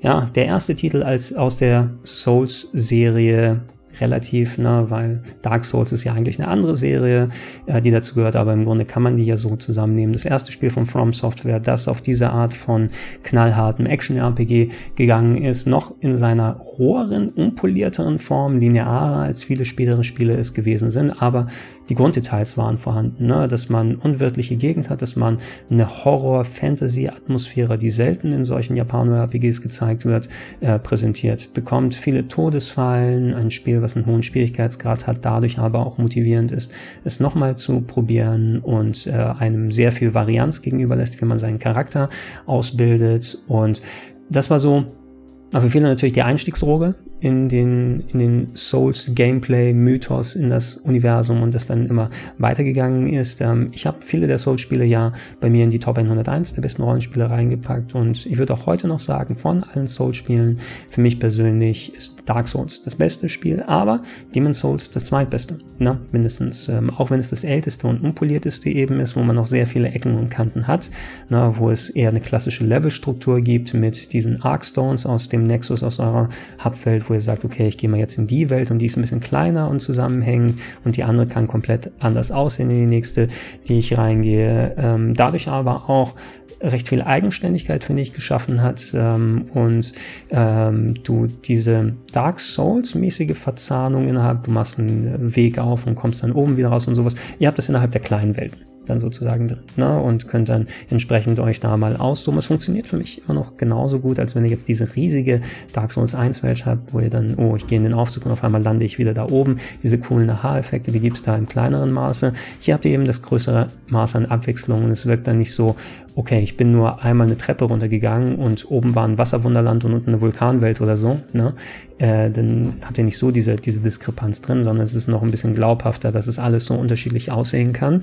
Und ähm, gebt euch auch die Möglichkeit natürlich, Sachen nonlinearer anzugehen, vom Schwierigkeitsgrad. Es gibt so gewisse Empfehlungen, okay, fang lieber damit an, dann kannst du den nächsten Part und so weiter machen. Aber in vielen Fällen ist es auch so, ich probiere mal da mal zu machen und ich komme da nicht weiter, lass uns mal den nächsten Teil oder den nächsten Arkstone da reingehen. Oh, da habe ich einen Fortschritt gemacht, eine neue Waffe gefunden, vielleicht kann ich es an der anderen Stelle jetzt nochmal probieren und das wird ähm, ja beflügelt dadurch, wie das Spiel aufgebaut ist und ähm, gibt auch einem so ein bisschen im Kopf schönere Häkchen, die man machen kann. Oh, jetzt habe ich die komplette erste Welt geschafft oder die komplette dritte Welt ne, und kann mich auf die anderen konzentrieren und muss da nicht so viel hin und her springen. Also ich, ich mag diese Varianz, die drin ist. Das Design ist cool, Kampfsystem technisch. Äh, auch ich spiele immer noch ganz gerne Nahkampfcharaktere, wobei natürlich bei Demon's Souls immer auch Fernkampf äh, im Speziellen Magie empfohlen wird. Da ich bin seltener so der Magic-Spieler, aber das kann man hier ja auch sehr gut machen. Ich benutze den Bogen, dann da am liebsten als Fernkampfwaffe, der mir ja auch schon sehr gute Dienste geleistet hat beim originalen Demon's Souls, das ich gespielt habe. Und das Schöne an diesem Remake ist es. Die Sachen, die gut an dem Original funktioniert haben, die für viele Jahre nicht mehr greifbar sind, weil es nur auf der PlayStation 3 rausgekommen war und jetzt eben hier erstmals auf einer anderen Konsole erhältlich ist. Ähm, grundsätzlich ist es ja das gleiche Spiel geblieben. So, äh, da mögen die absoluten Souls-Experten reingehen und sagen, ja, es ist kurz leicht verändert worden, wie die Rolle da funktioniert und so weiter und so fort. Für mich rein gefühlstechnisch vor ein paar Jahren jetzt das letzte Mal das originale Demon's Souls gespielt, fühlt es sich wie das originale Demon's Souls an auf der PS5, aber von Bluepoint Games eben grafische Norm aufgewertet mit 60 Frames jetzt möglich, wenn man den entsprechenden Modus wählt, ein paar schöne DualSense äh, Rumble Geschichten, die mit dabei sind, äh, dass man so auch mal ein bisschen oh, filigraner die, die Effekte spielen kann, wenn man mit dem Schwert irgendwo dagegen haut. Und äh, hat gezeigt, dass das Spiel auch im Jahr 2020 eigentlich wenig von seiner Faszination ähm, eingebüßt hat, weil das Gameplay wird jetzt zwar ähm, nicht komplett neu interpretiert, sondern eben dezent modernisiert, aber dafür hat man das entsprechend grafische Kleid jetzt, ne, das nicht mehr auf die PlayStation 3 Version angewiesen ist, wobei man sagen muss, ein gewisser Teil natürlich stimmungsmäßig neu interpretiert äh, wurde. Da sind ja jetzt wesentlich mehr Details möglich und Lichteffekte und andere Sachen, die eine dezent andere Grundstimmung als der eher gelbliche Ton, den man häufiger hatte auf der PlayStation 3, dann mitgenommen werden äh, und wie manche der Gegner und Locations aussehen. Andere Detailgrad muss man sich ja entsprechend was ausdenken und da kann ich auch Puristen absolut verstehen, die sagen, ah, es fühlt sich nicht mehr ganz wie mein da äh, Demon's Souls an, äh, aber für mein Gefühl ja, also Bluepoint Games machen normalerweise gute Arbeit und hier hatte ich wenig das Gefühl von wegen, ach, ich sehne mich wieder daran zurück, wie es auf der PlayStation 3 gewesen ist, sondern habe mich eigentlich gut darin fallen lassen können. Und so ein gutes Spiel es 2009 gewesen ist, ist es eben auch 2020. Es ist der interessanteste Launch-Titel insgesamt, zwar nur ein Remake in Anführungsstrichen, aber eben auch eins, was nicht alle Leute erlebt haben, die entweder damals nicht dabei gewesen sind oder keine PS3 gehabt haben und äh, mit genügend Respekt und Abstand davor, nicht alles nochmal umzuschmeißen, weil Bluepoint Games sind ja auch nicht die ursprünglichen Entwickler, dass sie sagen können, oh, wir haben es damals so gemacht, sondern wir machen es jetzt mal anders, weil wir wissen, was wir anders und neu machen wollten, sondern sie haben es eben ähm, mit Respekt, mit Bedacht des Originals aufgehübscht, fertig gemacht und so umgesetzt, dass ihr es jetzt hier auf der neuen Konsole spielen könnt. Und äh, ja, würde ich auch am ehesten empfehlen, wenn man sich einen Launch-Titel dazu holen möchte, wenn man eine PlayStation 5 erwischt hat. Und äh, da hoffe ich nochmal, wenn hm, schwierig. Könnten Bluepoint noch andere Souls Remakes machen? Bin ich ganz sicher, weil es gab ja schon Dark Souls Remastered, was ja schon besser ausgesehen hat als äh, dann das Original Dark Souls in Teilen, ne? weil da ist ja auch ein bisschen was verschlimmbessert worden. Aber braucht es jetzt ein komplett neues Remake von Dark Souls? Vielleicht, ne? auf die gleiche Art. Äh, wer weiß, wenn es so ein Remake einer Final Fantasy VII Remake Art gewesen wäre, weil da hätte ja viel neu interpretiert und anders gemacht werden können. Aber da denke ich, haben Bluepoint diesmal den richtigen Weg ähm, gewählt, genauso wie es bei dem Shadow of the Colossus Remake gewesen ist. Äh, bringt diese Spiele, wie sie damals funktioniert haben, weil sie nicht mehr so vielen Leuten zugänglich sind, auf eine moderne Plattform, hübscht das auf, zeigt, dass das Gameplay vernünftig funktioniert. Kleine Änderungen wurden ja trotzdem gemacht, ne, wie es mit den Heilgräsern und so weiter ausschaut. Ähm, also es ist nicht zu 1000% exakt das gleiche Spiel mit einer neuen äh, Grafik äh, mit einer neuen Grafikpolitur obendrauf, sondern auch ein bisschen so dran geschraubt worden, aber dezent genug, dass es sich eben ähm, nicht zu sehr vom Original entfernt und so sowohl Puristen als auch Neulinge richtig handeln. Für mich dann ist es Platz Nummer 2. Ganz knapp vorbeigeschrammt an der Platz Nummer 1.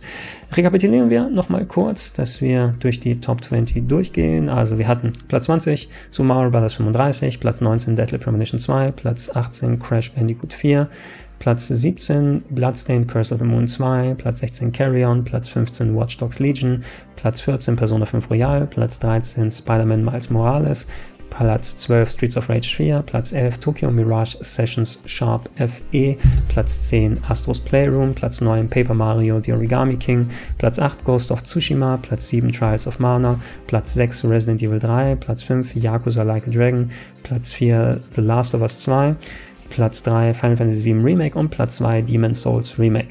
So, ich habe lange mit mir gerungen und geschaut, was ich auf Platz 1 dann drauf bringe. Ich habe es gesagt, ey, zwischen den ersten dreien hätte sich das so oder so dann umbiegen können. Und ich wollte auch wirklich das so sacken lassen, damit es nicht so der, oh, äh, der Art Indie-Tipp oder sowas ist. Guck mal, wie speziell äh, der hier wieder ist und nimmt mal ein Spiel, was jetzt nicht allen Leuten bekannt ist und, und packt es auf seine persönliche Eins, ähm, um mal hier anders und anti oder sowas zu sein. Aber für mich war es eben der Titel, der mich tatsächlich mit am meisten motiviert hat dieses Jahr, wo ich einmal, wo ich angefangen habe, den Controller nicht mehr zur Seite packen konnte, der genug coole und eigene Elemente hatte und vor allem mal auch anders war als viele der anderen Spiele. So, ja, ich sehe gar kein vergleichbares Spiel eigentlich auf der Liste mit drauf, die ich dann gezockt habe. Und ich finde, das sollte man auch mal zumindest honorieren in der Form. Und wenn es ein Game of the Year für mich gibt, dann würde ich das diesen, dieses Jahr 13 Sentinels Aegis Rim geben. Auf der PlayStation 4 rausgekommen, ein recht ungewöhnlicher Genre-Mix. Du hast auf der einen Seite Side-Scrolling äh, Visual Novel, Grafik-Adventure, wenn man nennen, mit vielen Parts, wo dann miteinander geredet wird, wo Storyline-Geschichten passieren, dargestellt durch äh, schöne, echt hübsch umgesetzte Grafik, die mit Sprite-Manipulation arbeitet, also mit gezeichneten Figuren, die dann nicht jede Animationsphase neu gezeichnet haben, sondern teilweise so mit ein bisschen Bewegung der Sprites nochmal lebendiger gemacht werden. Eine Sache, die wir von Spielen wie Dragon's Crown kennen, Odin Sphere Leistrasier zum Beispiel die neue Version, aber das gehört da auch mit rein. George Kamitami, der Macher hinter diesen Spielen bei Vanillaware, hat sich lange, lange Jahre auch hier mit seinem Team dran gesetzt und eben hier in Turtle Sentinels gearbeitet. Und genau dieser grafische Stil, gemischt mit so ähm, ja, verschiedenen Zeitperioden, die visuell dargestellt werden, also dass der Look der Charaktere und der Stadt und so weiter sich verändern kann, äh, mit einem sehr, sehr kräftigen Schuss Neon Genesis Evangelion drin. Geht darum, dass ähm, in äh, Japan es einen Angriff von Aliens gibt äh, und dann tauchen auf einmal verschiedene Roboter auf, die dann äh, Jugendliche zu sich rufen, sagen, hey, du bist jetzt mein Pilot, du musst versuchen, die ähm, Aliens aufzuhalten. Ne? Und diese Geschichte wird einerseits in diesen Visual Novel Parts erzählt, äh, wo ihr dann mit dem Charakter, mit dem ihr gerade unterwegs seid, ihr habt dann das Charakterrad und könnt dann von diesen 13 äh, Charakteren, die nach und nach freigeschaltet werden, je nachdem welchen Storyparten, wo man es wo erreicht hat, die teilweise dann auch Schnittpunkte haben, wählt sie aus, erlebt das von deren Perspektive Habt auch einen entsprechenden Zeitstrahl, um nochmal zu gucken, wo das gerade ist. Und die sind kreuz und verteilt. Ja, manche sind hier in den 40er Jahren des letzten äh, Jahrhunderts drin, manche sind in der Zukunft angesiedelt, 2000 schieß mich tot und so weiter. Aber trotzdem greift das hier irgendwie alles miteinander und ähm, so Zeitspielereien, die bei solchen Geschichten mit reinspielen, das funktioniert für mich hier immer. Ist so Erzählmittel, wo man immer gucken muss, dass man jetzt nicht zu plump dann damit wird, weil es natürlich auch schon sehr häufig benutzt wurde. Aber hier wird ein interessanter interessanter Weg gefunden, das mit zu verzahnen, äh, vor allem auch teilweise mit der Repetition, was gewisse Parts angeht, wenn ihr andere Perspektiven nehmt und das von deren Seite dann macht. Und ähm, diese Nonlinearität hat man ja häufiger mal, wenn man solche verschiedenen ähm, Charaktere hat, wo man dann aussuchen kann, okay, ich spiele bis dahin, um dann habe ich jetzt 20% von der Geschichte dieses Charakters gesehen, aber da ist ein Schloss vorhanden und das sagt mir, hey, ähm, mach erstmal den Gameplay-Part bis zu 10% durch oder spiel die Story von Charakter X und Y dann um so viel Prozent durch, damit hier es freigeschaltet wird, so dass man auch gezwungen wird, dass man nicht nach und nach erstmal einen Charakter, noch einen, noch einen, noch einen, sondern manche Parts, weil da auch Geheimnisse drin sind, Erkenntnisse, die erstmal gefunden werden müssen, dann äh, auf der anderen Seite landen, dann drüber geht. Und ey, Storytelling-technisch sehr interessant, sehr cool umgesetzt. Ähm, und wie gesagt, für Evangelion-Fans finden sich da Elemente wieder.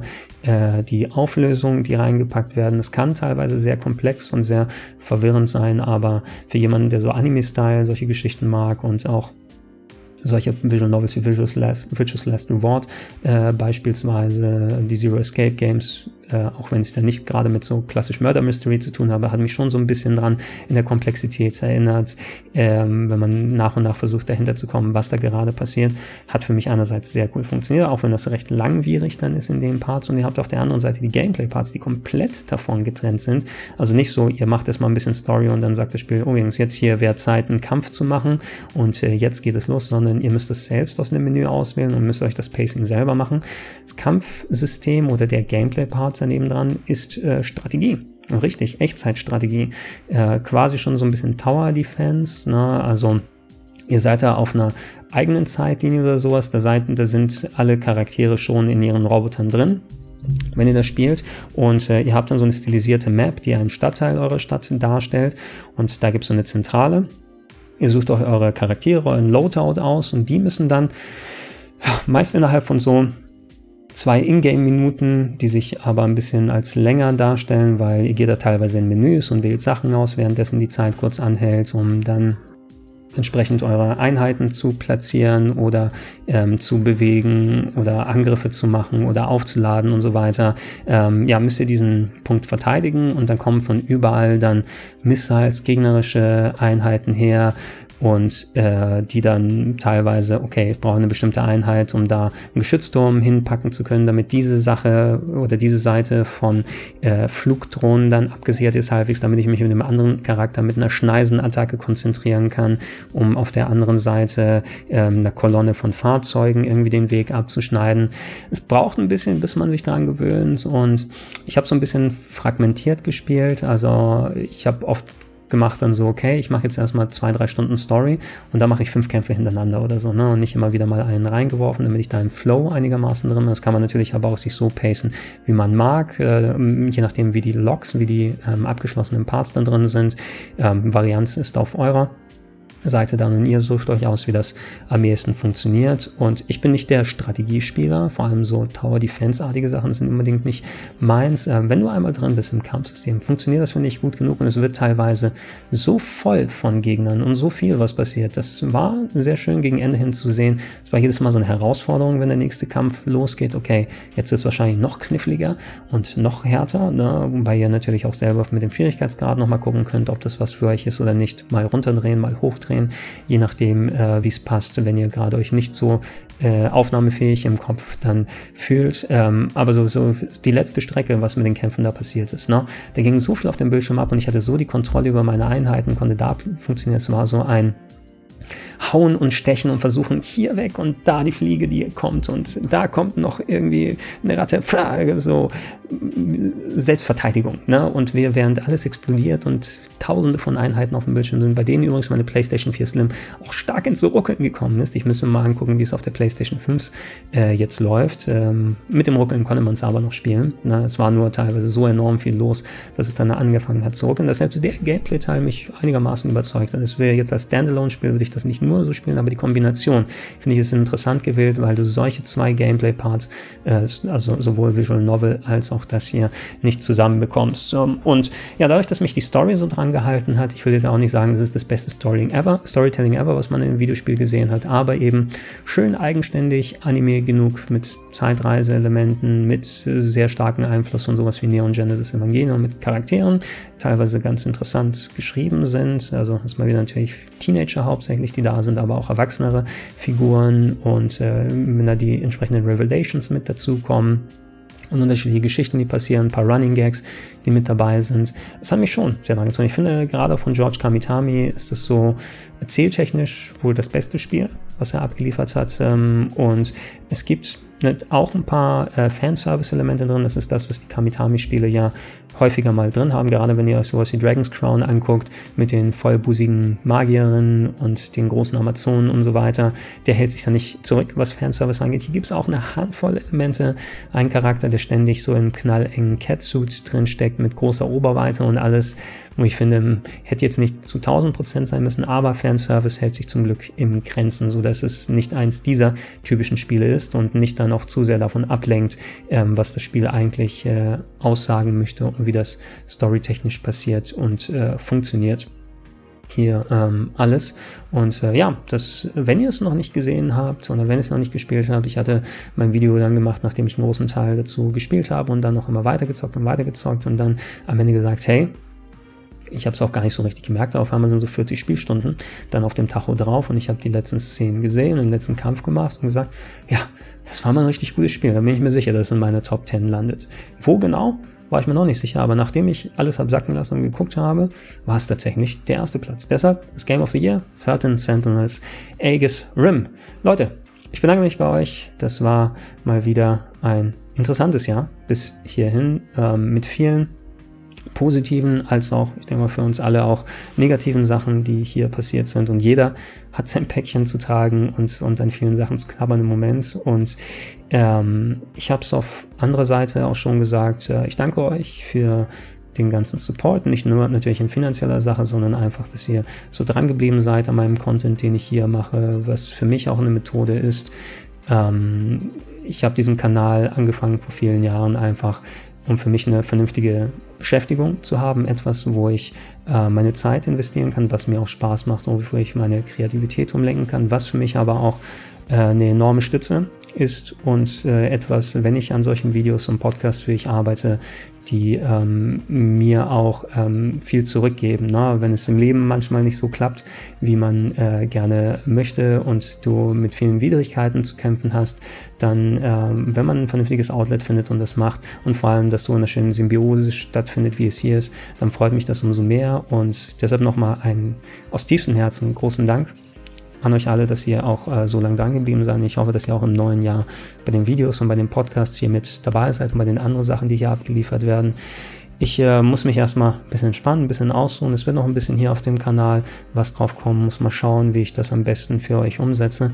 Aber im Großen und Ganzen versuche ich jetzt einmal vernünftig durchzuhaben. Ich bedanke mich für euch. Das war die Top 20 2020. Das war das RPG Heaven Jahr 2020. Ich sage Tschüss und bis dann.